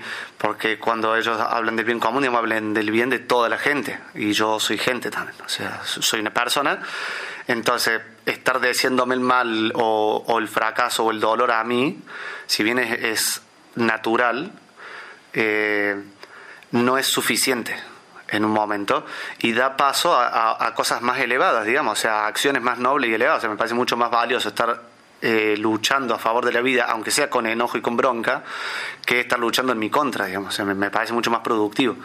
Y eso a mí me partió la cabeza. O sea, en ese momento no lo entendí. Yo pensé que era producto de esta cosa así New Age de perdonar, perdonar, perdonar. Eh, y, y también vi, digamos, que parte de, de mi excusa para pensar eso era que yo no me perdonaba a mí, eh, que, yo no ace- eh, que yo no aceptaba mis disculpas, por así decir. Era como que estaba convencido de que lo que había hecho era imperdonable y que no importa qué hicieran, no me iban a perdonar nunca. Entonces yo creo que le llevó más o menos desde ese momento hasta el año pasado que filmamos el documental. O sea, ahí, cuando filmamos el documental, yo creo que terminé de aceptar y de entender y de comprender, e interiorizar, así hacer carne, por así decir, la acción del perdón. O sea, sentí el alivio de verlos como aliviados. ¿sí? Y no sé, o sea, quizás fue algo que ellos me transmitieron, eh, así quizás con gestos no verbales, digamos, o con su presencia, o con su discurso también, o sea que mientras hablaban del perdón, digamos, se hablaban bien de mí, de las acciones que yo hacía bien, trataban de reforzarme mi propia confianza en un punto, o sea, eh, y, yo, o sea, al principio como que me resistía, digamos, ¿no? porque sentía hasta cariño, y yo decía, en algún momento me dan una puñalada o no sé, llegué a pensar cosas terribles. Eh, de que estaban haciendo como un acting de que esté todo bien para mandarme a matar, o sea, cosas que voy a decir totalmente descabelladas, pero que entendiendo hoy desde la psicología del trauma y todo el proceso que vengo realizando o sea, en los últimos cuatro años, estudiando y leyendo sobre esto, digamos, o sea, a través de la ciencia dura, Iñaki Pinuela, el eh, la explicación de las neuronas de espejo que da René Girard, eh, los experimentos de y, y- y demás eh, cuestiones científicas reales, digamos, replicadas por pares y que explican el comportamiento humano, los mecanismos de defensa de la mente y cómo todos los resultados del estrés postraumático terminan siendo los que hoy conocemos como enfermedades mentales, depresión, ansiedad, trastorno obsesivo compulsivo, trastorno límite de la personalidad, bipolaridad, disociación. O sea, todo eso son mecanismos normales, de cerebros normales, que desarrollan ante una situación tremendamente anormal. O sea, porque a lo largo de la historia no evolucionaron los cerebros para soportar la muerte de un hijo o del cónyuge, porque no era lo más común, no era un requisito para eh, la supervivencia. Entonces, una vez que yo entendí por qué yo me negaba a aceptar el perdón y la realidad, digamos que era esa, eh, pude ver qué era lo que yo no me perdonaba y pude hacer el mismo recorrido. O sea, me enojé conmigo primero, de nuevo, por haber conducido en ese estado. Después me di cuenta de que el enojo no era todo y que incluso me hacía daño. Después eh, pude tener el suficiente poco estrés o malestar como para ponerme a estudiar y tratar de entender por qué yo estaba así y no podía aceptar que me perdonen hasta lograr el comprendimiento, digamos, cabal, o sea, así, eh, en el conjunto de los factores que influían en el perdón.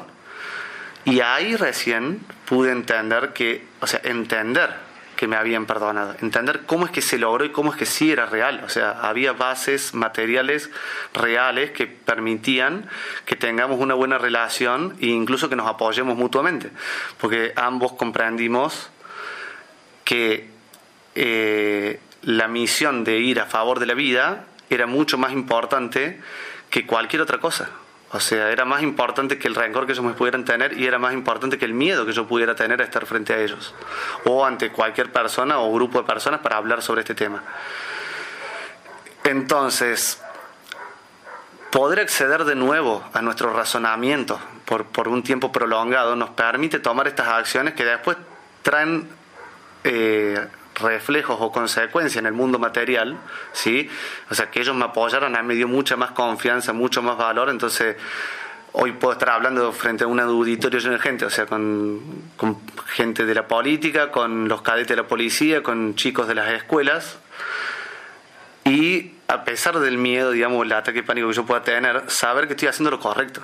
Y saber que estoy haciendo lo correcto te proporciona convicción, que, que es una certeza. O sea, es la certeza de vencer. O sea, es la certeza de que el bien y la vida van a vencer. O sea, no importa cuánta gente se oponga, cuántos políticos o qué tan podrido esté el sistema, la sociedad en la que vivimos hoy. Es inevitable, y se lo vienen diciendo o sea, todas las religiones que tenemos, podemos escribir, que el bien va a triunfar. Porque la mayoría de la gente es buena. O sea, la mayoría de la gente se solidariza con Enrique, con las chicas de estrellas amarillas, con, con, la gente que cuando fue lo de los incendios, con cualquier persona que esté sufriendo, la mayoría de la gente se solidariza. Lo que sucede es que hoy en día, digamos, ese, esa solidaridad está usada por los medios de comunicación y la, o sea, y todo el movimiento económico que hay atrás, el poder económico que hay atrás, que como decía antes, digamos, busca perpetuar el mismo estilo de sistema y la procreación de la riqueza y del, capital en vez de la vida. O sea, por más que sus palabras digan, no, estamos a favor de, buscamos lo mejor para la humanidad, lo mejor para la vida, no. Eh, me perdí. Pon, a ver, pon un segundo.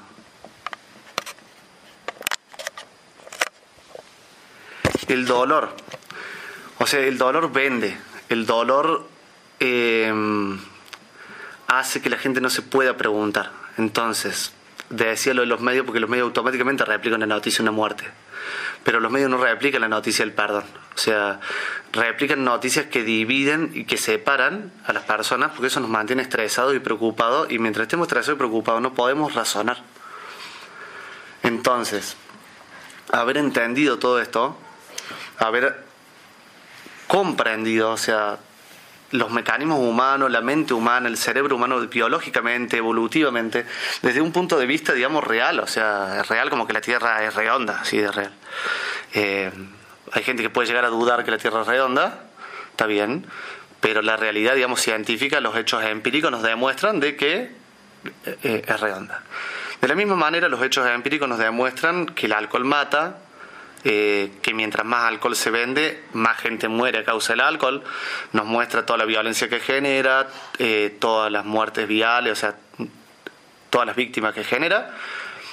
Pero seguimos creyendo que depende de, cada persona que tomó alcohol. ¿Sí?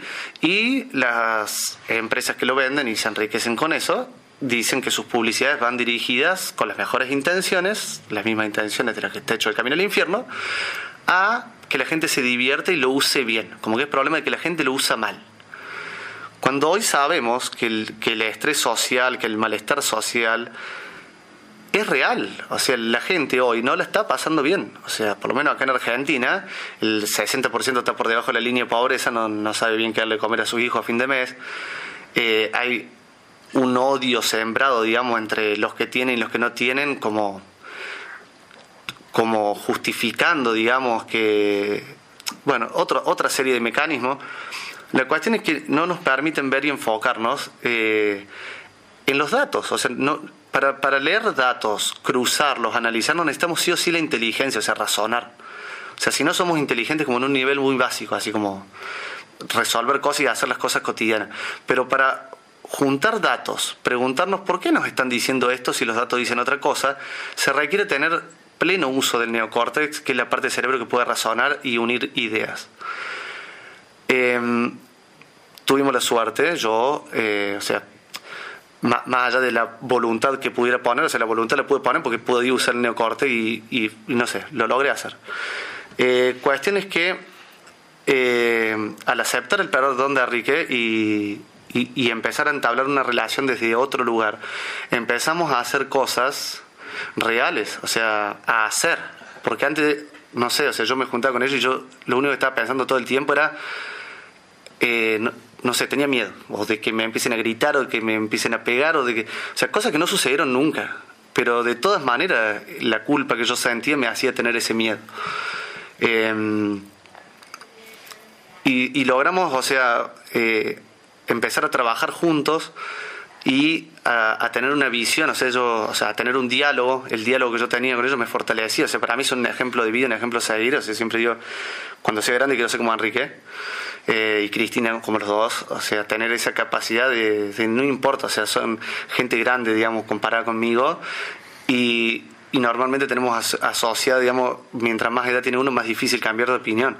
O sea, y ellos no solamente cambiaron de opinión, sino que cambiaron de opinión sobre una de las cosas más difíciles para cambiar de opinión que hay, o sea, que es la visión que tenés de la persona que mató a tu hijo.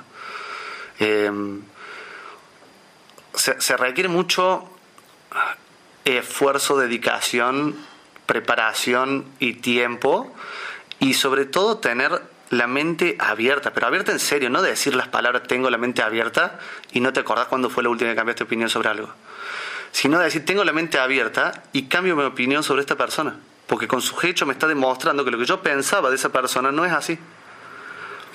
Entonces creo que lo que iba con todo esto es que cuando uno nombra a alguien, puede, o sea, si, el dolor y la tristeza, la bronca están muy presentes, el nombre o la imagen de esa persona obviamente te va a hacer reaccionar por los mecanismos naturales esos. Entonces, el paso del tiempo fuimos fortaleciendo otros mecanismos, digamos, otras eh, conexiones neuronales que pueden llevar a que hablen de mí sin sentir el dolor que yo les causé. O sea, lo mismo se aplica para diferentes aspectos. O sea, seguramente si le hablan de su hijo, todavía es una conexión neuronal muy fuerte y sientan dolor. O sea, yo lo veo cuando, cuando se nombra Juan o, eh, o a los chicos, que, que, se revive, digamos, las vivencias que él tenía, o sea, las memorias, los recuerdos, y todo eso causa mucho dolor. porque Porque no se ha desensibilizado ni reprocesado. Porque eso es muy difícil de o sea, hacer solo, o sea, no se puede. El, el, trabajo que hicimos en conjunto y su lucha por, a favor de la vida lograron que poner, yo diciendo todo esto, eh, puedo estar equivocado, eh, se reprocese y cambien la postura ante mi persona. Pero a, menos, digamos, que se haga la terapia totalmente específica, dejar de sentir dolor cuando, cuando se menciona Juan o alguno de los chicos, eh, yo lo veo en sus ojos como la, la tristeza que brota, digamos. Entonces, yo ver que en sus ojos no estaba ni la bronca ni la tristeza cuando yo estaba frente a ellos, ni cuando se hablaba de mí, y que hasta hablaban de mí con cierto orgullo, me, me dio a mí, ¿tienes agua?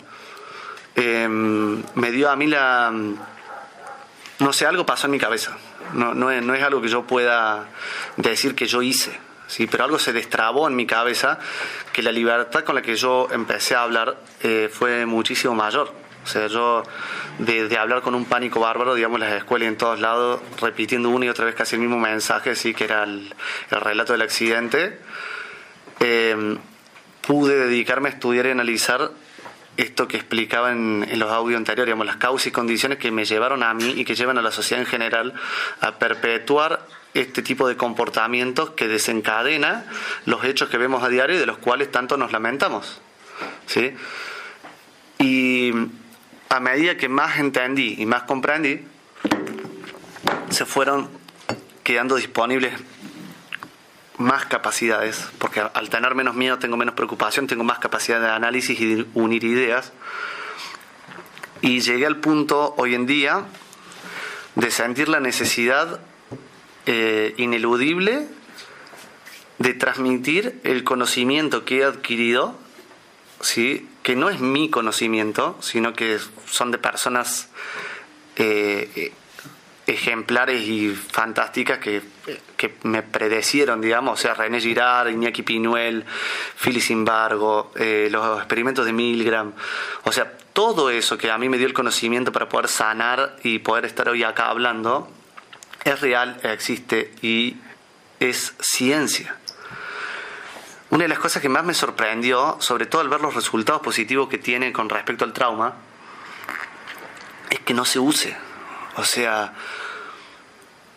eh, no entiendo por qué. O sea, eso es, o sea, hoy en día entiendo por qué, pero me causó muchísima sorpresa primero, digamos. O sea, tenemos la capacidad como humanidad de tener todo para todos y de que no haya más violencia. O sea, tenemos el conocimiento científico para lograrlo y sin embargo no se logra. Y cuando se habla de esto se censura. O sea, la gente que más habla en contra de la violencia, la que habla en serio en contra de la violencia, no la que habla en contra de la violencia violentando a otros. O sea, porque decir, a aquel es violento y ser violento contra ese es violencia igual. Pero la gente que habla en serio con, sobre el cese de la violencia, la que explica los mecanismos, es gente que no sale en los medios, que si salía en los medios deja de salir en los medios. Porque se puede criticar este sistema, eso es totalmente válido. O sea, te dan voz y un micrófono para que vos digas esto es una mierda, así no se puede vivir, y y generes, y generes más violencia. Porque la violencia genera estrés y además se transmite miméticamente. O sea, así como aprendemos a leer y escribir, el mismo sistema de neurona que nos enseña en eso, eh, nos sigue haciendo imitar modelos el resto de la vida. O sea, nosotros pensamos que nuestros deseos son nuestros deseos, pero son los deseos de alguien más. O sea, cuando te quieren vender algo una propaganda, ponen a alguien a quien vos admirarías o como quien te querrías representar deseando una cosa para que vos desees tal perfume, ponen a los chabones musculosos, se la mayoría de los chabones no son musculosos como la propaganda, pero todos quieren ser así. O por lo menos tomarían eso como un modelo a seguir y ven que ese modelo desea el perfume, entonces uno desea el perfume. Si no se sintiera representado con ese modelo, no elegiría ese perfume, elegiría uno de una propaganda que lo represente el modelo. De la misma manera, la violencia se reaplica. Em, si te roban y quieres venganza, o sea, el, sentimiento de venganza es totalmente legítimo y real, hasta que lo razonamos, o sea, vemos de dónde viene, ¿sí? Pero la única manera de terminar con eso es la no violencia, o sea, la no reacción. Si cuando Enrique se enoja conmigo, yo me hubiera enojado con Enrique, o sea, hubiéramos terminado muertos los dos, o yo muerto, o no sé, qué sé yo. Eh, pero no hubiera habido paz, ¿sí? Entonces, lo que empezamos a hablar fue esto, o sea, volver a unir a la sociedad explicar estos mecanismos basados en hechos reales, digamos, en datos reales, y comprobado por nosotros mismos eh, en lo cotidiano, digamos, en, o sea, en mi relación con Enrique, en mi relación con el mundo, en mi forma de ver mi vida y de analizarla, eh, es real todo esto. Entonces, la, la sorpresa más grande termina siendo de por qué. Y ahí la respuesta, una vez que uno puede analizar por afuera, digamos, sin preocupaciones y sin miedo a que te metan en la zanja, es el sistema en sí. O sea, vivimos en un sistema en el cual el estrés, la guerra y el confrontamiento son permanentes. ¿sí? Las sensaciones de alarma, las noticias de que te van a chorear, de que te van a matar, de que hay inseguridad del dólar, de la plata, o sea, todo nos lleva a estar estresados y preocupados. ¿sí? Pero qué, eh, o sea, tan preocupados que ni siquiera podemos analizar qué es un sistema por definición. Un sistema es un conjunto de elementos que interactúa entre sí con un fin determinado. Y todo el tiempo pensamos que el sistema este estaba mal, pero cuando decimos, ¿y cuál es el, fin del sistema capitalista? Generar más capital. Entonces ahí nos damos cuenta de que el sistema funciona perfecto. O sea, no, el sistema no generaría cada vez más capital hasta el infinito si todos estuviéramos en paz, tranquilos y en igualdad. En igualdad material, en igualdad real, digo en igualdad de condiciones, en todo tipo de igualdad. Y el fin del sistema no es la igualdad, no es el bienestar ni de las mujeres, ni de los niños, ni de las personas, ni de salvar a la humanidad para llevarla a Marte. Esos son todos chamullos. O sea, el verdadero fin del sistema capitalista es perpetuar el capital y aumentarlo. Que el que tiene capital tenga más. Ese es el fin último. Por sí mismo. O sea, no es que, ah, queremos hacer plata, pero cuando tengamos plata podemos salvar vidas. No. O sea, si vos le decías a Quilmes, che, saca tus publicidades, o sea, si le dijéramos a las empresas de alcohol, saquen sus publicidades y 20 personas por día van a dejar de morir en un futuro. O al menos van a contribuir para que dejen de morir. Entonces, no, pase, perdemos mucha plata. Y ahí volvemos a lo mismo. O sea, ¿cuánto vale una vida humana? O sea, ¿cuánto estamos dispuestos a pagar? ¿Sí? ¿Cuánto de esa plata que se gana va realmente a los trabajadores? O sea, los que ganan son los dueños de las cosas. ¿no? Las, personas trabajan por el mínimo posible porque el, sistema actual les permite pagar el mínimo posible. Eh, ah. Entonces, aquí quiero llegar. Eh, con todo esto? Vivimos en una ilusión, o sea, en una sociedad espectacular. Creemos lo que dicen los memes, lo que dice la tele, lo que dicen los diarios, lo que dicen las imágenes en los celulares. Y no tenemos la capacidad de confrontarla con los datos, con la realidad. Y eso hace que el dolor se perpetúe. Porque ni siquiera podemos entender las bases materiales que nos condicionan a actuar así. Esto yo lo aprendí en segundo año de secundaria.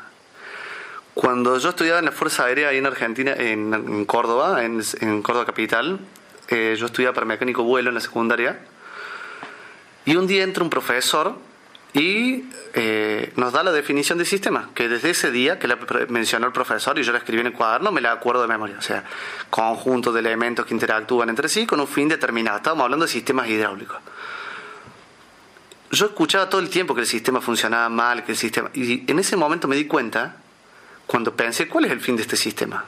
Generar más Entonces no funciona mal. O sea, decimos que funciona mal por los síntomas.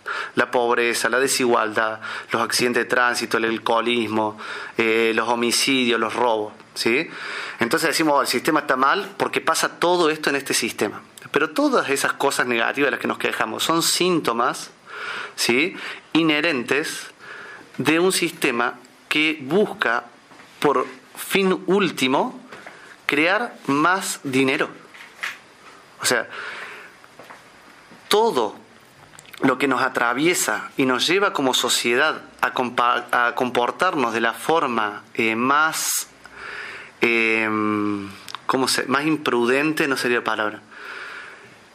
O sea, de la peor manera posible, de la, manera más... Eh, ineficiente. ¿sí? O sea, porque nada de todo lo que acabo de nombrar es eficiente. ¿sí? Al igual que ninguno de los síntomas del estrés postraumático, o sea, la depresión, la ansiedad, el trastorno obsesivo compulsivo, o sea, todas esas cosas no son eficientes, pero son mecanismos normales de un cerebro normal ante una situación que vivió que no estaba preparado para vivir. No estamos preparados como seres humanos para vivir en un sistema que dice buscar lo mejor para nosotros y no, y no es así. O sea, no es así. Decir que busca lo mejor para nosotros es la excusa que utilizan para que nadie quiera cambiar o se plantee el por qué estamos en estas condiciones. Es como que estamos en un camino y siempre vamos a estar mejor en el futuro. Pero una vez que lo analizamos con matemáticas, con, con la realidad, nos dice de que en ningún momento el sistema busca estar a favor de la vida, del bienestar general de las personas busca el bienestar individual de las personas. Y como busca el bienestar individual, los individuos que tienen el poder y buscan mantenerlo y perpetuarlo, ¿qué hacen con la gente que no tiene el poder y no tiene los recursos, no tiene los medios y le está pasando mal? Le dicen que, es, que todo es individual. Si yo tengo esta empresa multimillonaria, porque yo me force. Entonces, si vos sos pobre, sos pobre porque querés, no te forzaste tanto como yo. Ahora, ¿cómo se aplica ese discurso a una mamá del Congo que tiene cinco nenes y camina tres kilómetros para buscar agua? Dudo que alguien trabaje más que esa persona. O un albanil que labura 12 horas y apenas le alcanza para mantener a su familia. O sea, yo dudo que Galperín labure lo mismo y transpire lo mismo que un chabón que descarga bolsas de cemento. ¿Sí? Toda esa gente laburó toda la vida y nadie es millonario como él. O sea, que es mentira que fue a través del mérito. El mérito es una excusa que se usa, normalmente aceptada, socialmente aceptada, para justificar las cosas que no entendemos.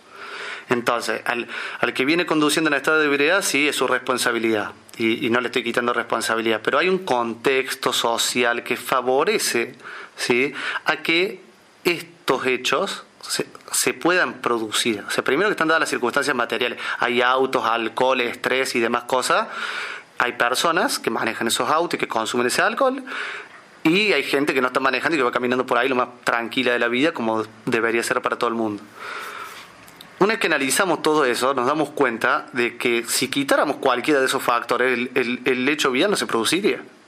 O sea, si quitáramos el alcohol, no se produciría. Si quitáramos el estrés, nadie necesitaría escabiar tanto, digamos, para andar enajenado. La gente no andaría enajenada. Em, si quitáramos los autos tampoco se produciría, o sea, cualquier cosa que quites, ¿sí? O, desaparecería o disminuiría de manera notable. Entonces, esto es lo que yo quiero transmitir, digamos, lo, que me lleva acá a estar hablando es la unión constante y permanente de lo que a mí me pasó, del sufrimiento que veo en las víctimas, eh, del malestar que veo en la sociedad, y de todo lo que hoy atacamos como problemas, yo lo veo como síntomas, o sea, síntomas normales de personas normales que están viviendo en una sociedad totalmente normal, porque nuestro cerebro evolucionaron hace 100.000 años y, en los últimos 50 años, los cambios que se produjeron, o sea, vamos a tardar 100.000 años más en adaptarnos. El problema es que al ritmo que venimos no tenemos 100.000 años, o sea, no tenemos ni mil años. ¿Entendés? Porque el sistema este es, o sea, va a destruir el planeta. Y es mentira que vamos a Marte, digamos, o sea, todo el mundo ya debería saberlo, o sea, por, por ley general y matemática, digamos. Pero seguimos creyendo que un loco de mente no va a llegar a Marte. O sea, si la misma cosa que dice Elon Musk, le dijera un loco eh, con chaleco de fuerza, todos le diríamos, bueno, bueno, y le acariciaríamos la cabeza. O sea, no, no tiene idea de lo que habla, pero como la gente entiende menos todavía y usa lenguaje técnico, le cree. Pero hay razones científicas que explican el por qué. O sea, la obediencia y la autoridad, o sea, son experimentos replicados en Suiza, en Japón, en Estados Unidos, en Sudamérica, o en todos lados, dan los mismos resultados. Entonces, para entender cómo disminuir las muertes viales, para entender cómo disminuir las muertes por alcohol, necesitamos entender cómo es que el alcohol funciona en nuestra mente y para eso necesitamos entender cómo funciona nuestra mente. Es algo muchísimo más grave que solamente odiar o echarle la culpa al consumidor.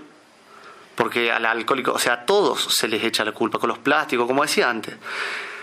Entonces, sí o sí tenemos que atravesar y hacer una crítica social, económica y, y material.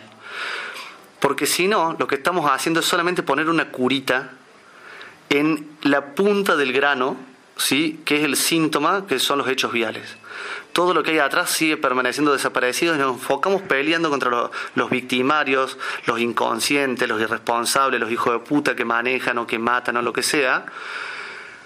Cuando sí, esa lucha es válida para las víctimas, es entendible que la quieran mantener, pero toda la gente que está viéndola en los medios y que no es víctima, no debería estar eh, viviéndola. Toda esa gente debería tener la capacidad racional de analizar, bueno, a esta gente le pasó esto, qué doloroso, qué feo, ¿cómo los ayudamos? Y ahí todos deberíamos tener un poder de análisis, que, se quede ciega la, víctima en el enojo está muy bien, es normal y, está bien. Pero que toda la sociedad esté igual de ciega, cuando no a todos nos están matando un familiar, cuando no a todos nos están asaltando, cuando no, a todos nos están violando, o sea, eso no debería ser normal. Eso se, es posible solamente por, por los medios de comunicación. ¿Y cuál sería la razón por la que los medios distribuyan ese mensaje y no mi audio o el reportaje que estamos haciendo acá con Lucio? Este audio no le hace ganar plata a nadie. Es más, hace que pierda plata mucha gente. Y no encaja en el fin de este sistema. Entonces, antes te desaparecían físicamente, te, iban, te cargaban en avión, te tiraban en el mar. Hoy lo único que tienen que hacer es meterte Shadowban en YouTube y ningún medio de comunicación replicar tus audios. Y vos no existís. O sea, podés ir a cortar una calle que si eso no sale en la tele, no existís. O sea, ¿a quién le importa? Los hay que iban en el auto que le cortaste la calle. Pero no le importa más nadie. Entonces, como sociedad pensamos que estamos enfermos y encontramos un montón de explicaciones y cosas súper fáciles, digamos, para explicar algo súper complejo y caemos en el populismo y en un montón de soluciones que son normales y viéndolas desde afuera son entendibles y son obvias en las que vamos a caer. Pero a menos que hagamos crítica profunda económica, a menos que nos replanteemos cambiar de el sistema tal como lo conocemos. O sea, nos sirvió para venir hasta acá, descubrimos millones de cosas y trajo un montón de riqueza y beneficios. Genial, usémoslos. O sea, ya llegamos a la edad de la humanidad que tenemos que usar todo lo que tenemos. No tenemos que seguir creando cosas para... El... O sea, usemos, disfrutemos, o sea, tengamos tiempo al pedo. Hay suficientes máquinas, motores de paso para fabricar las fábricas que, que hagan la comida para toda la humanidad. O sea, y el trabajo igual es algo dignificante. O sea, todo lo que pueda no hacer un ser humano lo haga una máquina, que lo haga una máquina. Y el laburo, que cada uno labure en lo que le guste. Porque no necesitamos tanta gente laburando. O sea, la inteligencia artificial está pintando obras, escribiendo poesía y nosotros laburando como unos esclavos. La tecnología debería laburar para nosotros, no nosotros para la tecnología. O sea, fuimos inventando cada vez más máquinas, más cosas para decir, bueno, un día vamos a estar tan tranquilos y tan relajados que vamos a poder hacer arte y alcanzar la elevación humana. ¿Sí? Y ese día ya llegó hace rato. Y sin embargo estábamos más estresados que nunca, con los niveles de estrés más altos que nunca, ¿sí? Y con la tasa de muerte en ruta más alta que nunca. O sea, todos los años crecen eh, el número de personas que consumen alcohol todos los años crece la producción de alcohol y las ganancias de las empresas de alcohol y la propaganda de alcohol. O sea, eso es un hecho. Y también crecen las muertes. Se van de la mano, nadie, nadie lo ve. O sea, los empresarios son los que más lo saben. y son los que más distracción pagan en los medios para que se hable de otras cosas, o sea, de género, de, de otras violencias, de otras víctimas, que no son 20 o 35 por día que mueren. O sea, debería importarnos el número de personas que mueren, no las razones por las que mueren. O sea, algo que mata a 35 personas es muy grave. ¿Sí? Una pandemia que mata a miles es muy grave. Esto es otra pandemia, una pandemia silenciosa en, algún punto.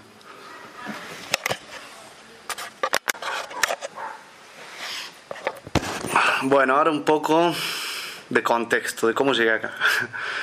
eh, digo, ¿dónde nací? En Córdoba. Nací en Córdoba Capital en el año 1987. Em, hija de padres eh, laburante, mi viejo, va, laburante. Eh, tenía un oficio, era carpintero. Católico, muy católico. Eh, había estado dos años en el seminario. Había entrado al seminario para no hacer la colimba. Y bueno, le metí un año más ya que estaba. Y bueno, cuando termina la dictadura, mi papá deja el, seminario y la conoce mi vieja en Acción Católica. Mi vieja queda embarazada a los 17 años. Eh, sí, 17, 18 años por ahí. Yo nací cuando mi mamá tenía 18. Eh, soy el más grande de una familia de. O sea, siete hijos tuvo mi mamá con mi mismo papá. O sea, éramos nueve en mi casa viviendo. Hasta el 2004 eh, mis viejos estuvieron juntos, en 2004 se separaron. Tuve lo que yo diría, ni siquiera sé si decir feliz o infeliz mi infancia, o sea, porque si me pongo a pensar o analizar, fue genial, ¿sí? Pero es como que yo toda mi vida renegué, o sea, por lo menos toda mi infancia renegué de mi infancia, o sea, como que en ese momento yo lo veía como que todo era bajón sobre todo por la realidad material económica, digamos, vivimos siempre al día. Eh, mi viejo carpintero, católico, que estaba, o sea, muy, creyente, entonces para él le pensaba que la Biblia de que los ricos iban a ir al infierno, tener plata era pecado y un montón de secuencias que hacían que si iba a hacer un laburo de 20 ventanas con celosía de cedro, te cobrara los materiales más 100 pesos. O sea, podríamos decir un millonario en la época Men y todo eso, pero no fue así. eh, entonces, yo desde chico no teníamos tele, o sea, yo tuve televisión por primera vez en el 2003, por ahí. Entonces, toda mi infancia fue sin televisión, mi viejo nos, contaba historias, o sea, le gustaba mucho la poesía, la palabra. Eh, nos contaba historias de sus hermanos cuando vivían en el campo, la familia de mi viejo había estado en el campo, mi abuelo murió en el campo cuando mi viejo tenía 6 años. Y bueno, mi abuela se vino para la ciudad, pero los hijos más grandes se habían criado en el, el Monte del Rosario cerca de Anfuna, ahí en, en Córdoba, una zona bastante árida. Eh, entonces, bueno, no sé, nos, entreteníamos así jugando, inventando cosas. Mi hijo tenía carpintería, nosotros fabricamos de todo lo que te pudiera imaginar, desde gomera, catapulta, armas en general. O sea, nos llamaba la atención, íbamos jugando con soldaditos, hacíamos fuerte. Y yo soy el más grande de siete, o sea, tengo un hermano que tiene un año menos, una hermana que tiene un año menos que mi hermano, o sea, los tres primeros nos llevan un año. El cuarto se lleva dos años con el que sigue, un año y medio en realidad. Eh, somos cinco varones y dos nenas. La más chiquita y la tercera son nenas. Entonces, como, no sé, yo eh, fuimos a una escuela de curas en la primaria y mi papá hacía como los arreglos de, de, las puertas, las ventanas, todo lo que era carpintería y estábamos becados porque era una escuela privada. Eh, en ese momento todavía se valoraba mucho la educación, estudiar algo, tener una carrera, qué sé todas las, cosas estas, digamos, que, que, nos chamullaron, que era un fin en sí mismo, digamos, cuando en realidad no era nada. Eh, pero bueno, yo no entendía la escuela, o sea, no, no entendía la escuela porque, porque era... O sea, la gente que iba a la escuela era una, gente muy diferente a mi realidad, digamos, era un hijo de juez, abogado, una, escuela en pleno centro de Córdoba, ahí la Inmaculada, eh, a una cuadra de la plaza. Eh, entonces era como que yo estaba en otro mundo, directamente, o sea, que se yo con los pantalones rotos, no rotos, pero mi mamá me hacía los pantalones, o sea, compraba la tela y los hacía, con la, quedaban geniales, o sea, ahora lo veo, en ese momento a mí me da vergüenza de decir que, estaba, que mi mamá me los hacía, o sea, no había diferencia con los otros pantalones, pero con mi mamá me los hacía yo me sentía pobre, qué sé yo. Entonces como que, que eso, más, o sea, mi, mi viejo después de grande supimos que era alcohólico, entonces como, no sé, él descargaba toda su frustración conmigo, me cagaba palos por cuestiones re idiotas. Em, yo tenía como una autoestima eh, de mierda, o sea, siempre dudaba de mí. Pero al mismo tiempo yo trataba de entender de por qué yo era así y de cómo mejorar. O sea, porque si mi viejo me andaba a perforar maderita y yo perforaba lento y me retaba, yo buscaba una forma de perforar más rápido. Problema es que después las perforaba más rápido y me retaba porque había tardado menos que él y no había usado su técnica, una cosa del ego, no sé. Entonces, como que seguía tratando de entender, o sea, siempre tuve como una obsesión por entender cómo funciona todo. O sea, al punto de si veo una máquina y no entiendo cómo funciona, no puedo dormir. O sea, hoy en día, gracias a Dios, está Google. O sea, en ese momento y paso noches en vela, digamos, buscando en enciclopedia, en cosas, preguntando y encima. O sea, cosas que la gente normal no entiende. Tiene que en taller mecánico o, o, bueno, no sé, leer o olvidarme de eso ocupándome de cuántas canicas tenía. Eh, esa obsesión, digamos, por tratar de entender hacía que si alguien me maltrataba, yo en vez de reaccionar violentamente, yo me quedaba pensando, ¿qué hice? O sea, ¿cómo es que yo provoqué que esta persona me haga esto? Porque no se me, entraba en el cerebro, porque yo no trato así a la gente, entonces que, que me traten así porque sí, o porque era medio feminado, o porque, qué sé yo, por diferentes cuestiones no me entraba en la cabeza. Entonces empezaron como el bullying, los insultos, o sea, que era puto, que era maricón, o sea, siempre fui bisexual, digamos, tenía, o sea, me gustaban los hombres y las mujeres, digamos, no. Eh, entonces yo no lo entendía como un insulto, porque, o sea, si bien en ese momento que tenían eh, puto o sea, por decirte homosexual te están insultando, yo no entendía por qué, o sea, qué tenía de malo, digamos, si a mí no me jodía para nada. Entonces, ¿por qué los demás lo veían como un insulto? Pero bueno, o sea, más allá que yo lo entendiera no, digamos, o sea, a, base de sopapos y patadas, fui aprendiendo que no estaba bueno ser así, digamos. Entonces, como que traté de moldear mi personalidad para ser lo más varonil posible. Y ahí, o sea, ya se puede ver cómo empiezan las disonancias, las disociaciones, que claramente, o sea, ahora estoy explicando esto, digamos, pero un nene, o sea, yo lo único que podía hacer era pensar de por qué me pasaba esto, o de por qué, y, y como tengo un mecanismo que me lleva así o sí a explicar, y tengo un mecanismo que no puede dormir sin entender, el mecanismo funciona así. Eh, cuando no sabíamos por qué llovía, la gente decía, no, los dioses hacen llover. Los rayos no sabíamos de dónde salían, Thor golpeó un martillo. O sea, nadie convencería hoy de que está Thor en el cielo golpeando con un martillo para hacer los rayos. ¿Por qué? Porque sabemos cosas, sabemos que existe la electricidad, sabemos esto, lo otro. Entonces, ese mismo mecanismo que nos lleva a preguntarnos todo y a creer en las respuestas, porque no podemos dormir sin entender, como yo no entendía que alguien fuera así, yo siempre pensé que la culpa era mía. Que yo, si fuera más macho, les pegaría para que no me peguen. Si yo hablara como, que no sé, cosas, digamos, si hablara más masculinamente, si tuviera más plata. O sea, siempre era mi culpa. O sea, como era pobre, como... Eh, yo entendía las razones por las que la gente me tenía bronca. O por ser inteligente, por hacer preguntas, por contradecir. O sea... Entonces, todas esas cosas que quizás escuchándolas un montón de gente diga, ah, a mí me pasa todo eso. No es normal. O sea, lo aceptamos como normal y nos adaptamos a eso porque otra cosa que hace el ser humano es adaptarse a lo que sea. O sea, nos podemos adaptar a Auschwitz. O sea, hubo gente que vivió cuántos años en el campo de concentración y no se suicidaron. O sea, tuvieron cuatro años adentro y vivieron para contarlo. ¿sí? ¿Qué hizo que eso sea posible? Que eran superdotados, no, es el mecanismo intrínseco que nos lleva a buscar la supervivencia a toda costa. Y eso hace que si para tener la supervivencia siendo niño tu familia te maltrata, o sea, lo lógico sería que te alejes, porque tenemos un mecanismo de alejamiento. Pero alejarse no comer, o sea, con seis años, ¿vos dónde va a ir? ¿Que, te va a alquilar algo y va, quién te da de comer? Entonces, el mecanismo para sobrevivir hace que vos lo normalices, lo interiorices y busques una explicación. La explicación era que, no sé, yo era muy prepotente para contestar o hacía preguntas impertinentes o lo que sea. Entonces eso justificaba el bullying, el maltrato o la incomprensión, digamos, porque el final te va sintiendo solo, incomprendido. Y el estrés de no entender se va aumentando con el paso del tiempo. Eh, hasta que se cronifica eso y después surgen otras cosas. ¿Qué pasa?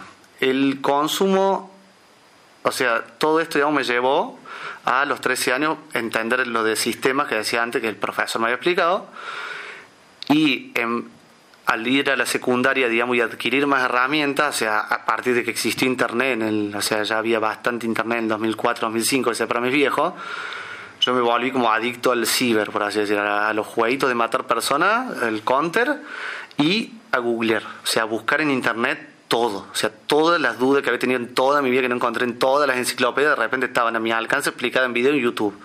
Todo el conocimiento de la humanidad, todos los datos, todas las fichas, todas las tablas, todos los cálculos, o sea, todo estaba ahí.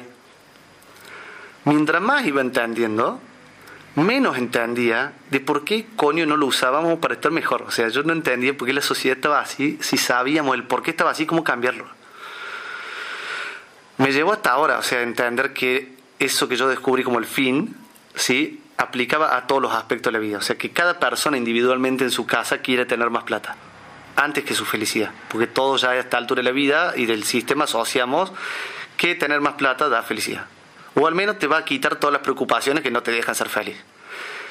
O sea, cuando se inventó el sistema capital en 1890, la gente antes producía sus cosas. Era más artesanal todo. La primera generación de gente que hubo fábricas dijeron, wow, vamos a la ciudad y con re poca plata compras muchas cosas, porque había mucha producción y poca gente en la ciudad. Se llenaron las ciudades, se cerraron las fábricas, quedó el, quilombo. ¿Sí? Pero la gente ya había nacido en ese sistema. La gente que nació después no conoció lo anterior. Y nosotros que nacimos, o sea, yo en el 87, mucho menos todavía. Entonces, eh, me perdí por un iba. Ah, llegué, digamos, al, punto de estrés que el día que me fumé un porro por primera vez, eh, a los 16 años creo más o menos, o 17, em, mi cabeza voló. ¿Sí? De una manera que nunca había volado. O sea, no me gustó, tuve 24 horas tirado en la cama alucinando cosas. Dije, nunca más fumo esto. ¿sí? Pero al otro día me quedó una sensación como de paz y de tranquilidad. A todo esto para los 16 años yo había probado el alcohol a los 13 en un casamiento, me tomó 14 vasos de Fernet, hacía fondo blanco, y lo último que me acuerdo, el último vaso que me tomé, y me desperté un par de imágenes así, y dije, nunca más mi vida tomo, o sea, de hecho hasta los 28 años, 30 años, no, no, sé, hasta los 25 años no pude probar el Fernet, o sea, no, no pude oler. Eso hizo que no tomara alcohol por un año, hasta el año siguiente, el día del amigo, que me alzó otro pedo igual, y dije, nunca más tomo, así tú una vez por año. A los 16 años probé el porro y dije, esto es la mía. O sea, porque pues no me daba resaca, porque no quedaba dado vuelta, porque era mucho más barato que caviar y porque venía con todo un combo místico, digamos, que parecía que estaba bueno. Y seguí fumando, o sea, no, no, yo no tomaba alcohol, nunca. Eh, no me gustaba, o sea, no me gustaba el sabor, no me gustaba. Entonces, ¿qué hacía? Cuando me veía obligado socialmente a tomar, yo me lo tragaba, o sea, me tapaba la nariz literalmente y hacía cluc, cluc, cluc, cluc, hasta que se acababa lo del vaso. Porque para mí el objetivo era terminarse el vaso. O sea, no había algo que disfrutar, nadie te enseña eso nunca. Em, la cuestión es que, o sea, fui logrando cosas a pesar de todo el estrés, toda esta carga traumática que yo traía de la infancia y demás, o sea, de una serie de abusos que vi los días hasta los 12 años por parte de, una, de, una chica que nos cuidaba en mi casa, eh, y otra serie de cosas terribles. Yo logré irme a Bolson, no sé que de alguna manera, o sea, inconscientemente me escapé de Córdoba eh, pude eh, tener los medios materiales para vivir en el bolsón, digamos, yo hacía artesanía, había aprendido a hacer artesanía, me, sentía súper explotado laburando 5 horas por día por 10 pesos en una pizzería. Entonces dije, bueno, me voy, de última si vendo 20 pesos en todo el día, por lo menos estoy laburando para mí y no, no para vivir más. Además, o sea, tenía un amigo que era artesano y me contaba los números que vendía, era muchísimo más que un salario en ese momento. Eh, me vi a Bolson donde se podía vivir de la artesanía por el turismo y otras cuestiones. Entonces eh, me quedé ahí. Conocí a la mamá de mi hija. Eh, nos dijeron que había unos terrenos, digamos, otra gente se había hecho la casa hacía 10 años y quedaban unos terrenos vacíos al lado que se, se, podía construir ahí. O sea, vi que claramente en mi fucking vida me iba a comprar un terreno porque o sea, tenía que laburar seis vidas más o menos para pagar 10 mil, 15 mil dólares. Eh, entonces construimos. Construyo, eh, como que me veía identificado en el fruto de mi trabajo, me sentía súper feliz, contento, empiezo a dejar de, fumar marihuana porque no sentía que me empastaba el cerebro, que me quitaba lucidez y que mi capacidad cerebral como que me pedía más. ¿Y qué hizo? ¿Qué pasó? Por alguna razón no podía dejar de fumar. O sea, ya me llámesele adicción visto desde afuera, cada vez que yo dejaba de fumar, sentía en el cuerpo todo el dolor del trauma acumulado en toda mi vida. Porque no venimos diseñados para que tus viejos te caigan a palo, porque no venimos diseñados para que las personas que te cuiden te abusen, porque no venimos diseñados para que el sistema te estafe. Entonces, ¿qué hizo mi cerebro normal, común y corriente como el de todos los mortales? Le dio otra oportunidad a la cerveza artesanal porque estábamos ahí y, me dijeron, bueno, les contaba yo a la gente que no, no tomaba porque no me gustaba. Bueno, la cerveza artesanal me gustó. Eh, era pobre, valía 10 pesos el litro de birra en ese momento. El chabón que me la vendía me dice, yo te enseño a hacerla. Y hacerla te sale un peso el litro. Entonces yo todos los lunes hacía 120 litros de cerveza. Me sentía en la gloria. O sea, me compré un auto, un Citroën 13 bosta, sin primera, sin marcha atrás, sin tequenasta, pero que andaba, me llevaba de traía a la feria me había hecho mi casa, tenía una hija de un año y pico y eh, había dejado fumar porro, que en toda mi vida había podido. ¿Qué pasó? Empecé a tomar alcohol. ¿Qué pasó con el alcohol? No es lo mismo. Eh, primero la euforia fue genial, poder desinhibirme, hablar con la gente, sacar todas estas ideas que estoy diciendo acá de la cabeza, digamos, comentarla. Encima en un entorno como Bolsón, donde la gente tiene la cabeza más abierta y gente de todo el planeta ahí y una diversidad, digamos, que te permite un nivel de expresión sin ser reprimido, ni volaseado, ni, ni tratado de, superior, ni nada, digamos, porque nunca me creo superior a nadie. Eh, me, me encantó la sensación. O sea, yo siempre había sido tímido, retraído y de repente podía hablar hasta por los codos. Lo que pasa es que traía aparejado otro tipo de problemas. O sea, yo ya no estaba conforme con la vida tranquila que había logrado, sino que quería más. Y conocí a esta persona que armaba al lado mío la feria, eh, y ella me prometió eso que yo quería. Me dijo, vos te has hecho para cosas más grandes, que tener un montón de capacidad, que nos gustan las mismas cosas, que somos iguales, que necesitas a alguien que te potencie lo que sos y, y taca, taca, taca, toda la feria, toda la feria. Hasta que un día me dijo que estaba enamorada de mí, que, o sea, a mí me gustaba, me atraía y, o sea, coincidíamos en todo. Entonces dije, ¿por qué no? Tomé la decisión, mamado, de separarme de la mamá de mi nena y de juntarme con ella. Cada vez que yo estaba sobrio, los tres primeros días volvía con la mamá de mi hija porque me parecía lo más lógico, racional y correcto y coherente. De última, si yo no quería estar con la mamá de mi hija, no me tenía que separar e irme a vivir con la otra, sino estar solo, digamos. Y de última, no sé, salir con esta chabona, conocernos más, qué sé yo. Eso me hacía mi razón. Lo que pasa es que ella no estaba dispuesta a eso, ella quería que era o vivir en su casa o ella volvía con su ex. Entonces me fui a vivir a su casa. Para poder lograr eso, ahí vamos, em, yo me tenía que embriagar todos y cada uno de los días. O sea, no soportaba pensar en que estaba haciendo las cosas mal. Y como no lo soportaba, el alcohol me daba esa anestesia y me chupaba todo un huevo. Al punto que llegué a tomar un cajón de birra y seis birras más industriales y manejar en ese estado deplorable a las 12 de la noche con dos niños atrás, una mujer al lado y nada, o sea, terminar en el accidente que ya, ya conté hace un rato.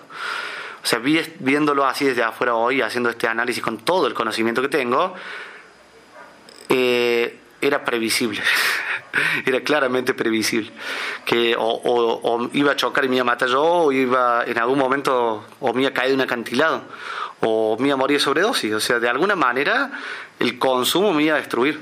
Pero no porque yo quisiera destruirme, sino que era para evitar un dolor que el cerebro humano asocia con la destrucción. O sea, yo tenía que convencer a mi cuerpo de que yo no me estaba por morir por todo ese trauma que tenía, el dolor que tenía.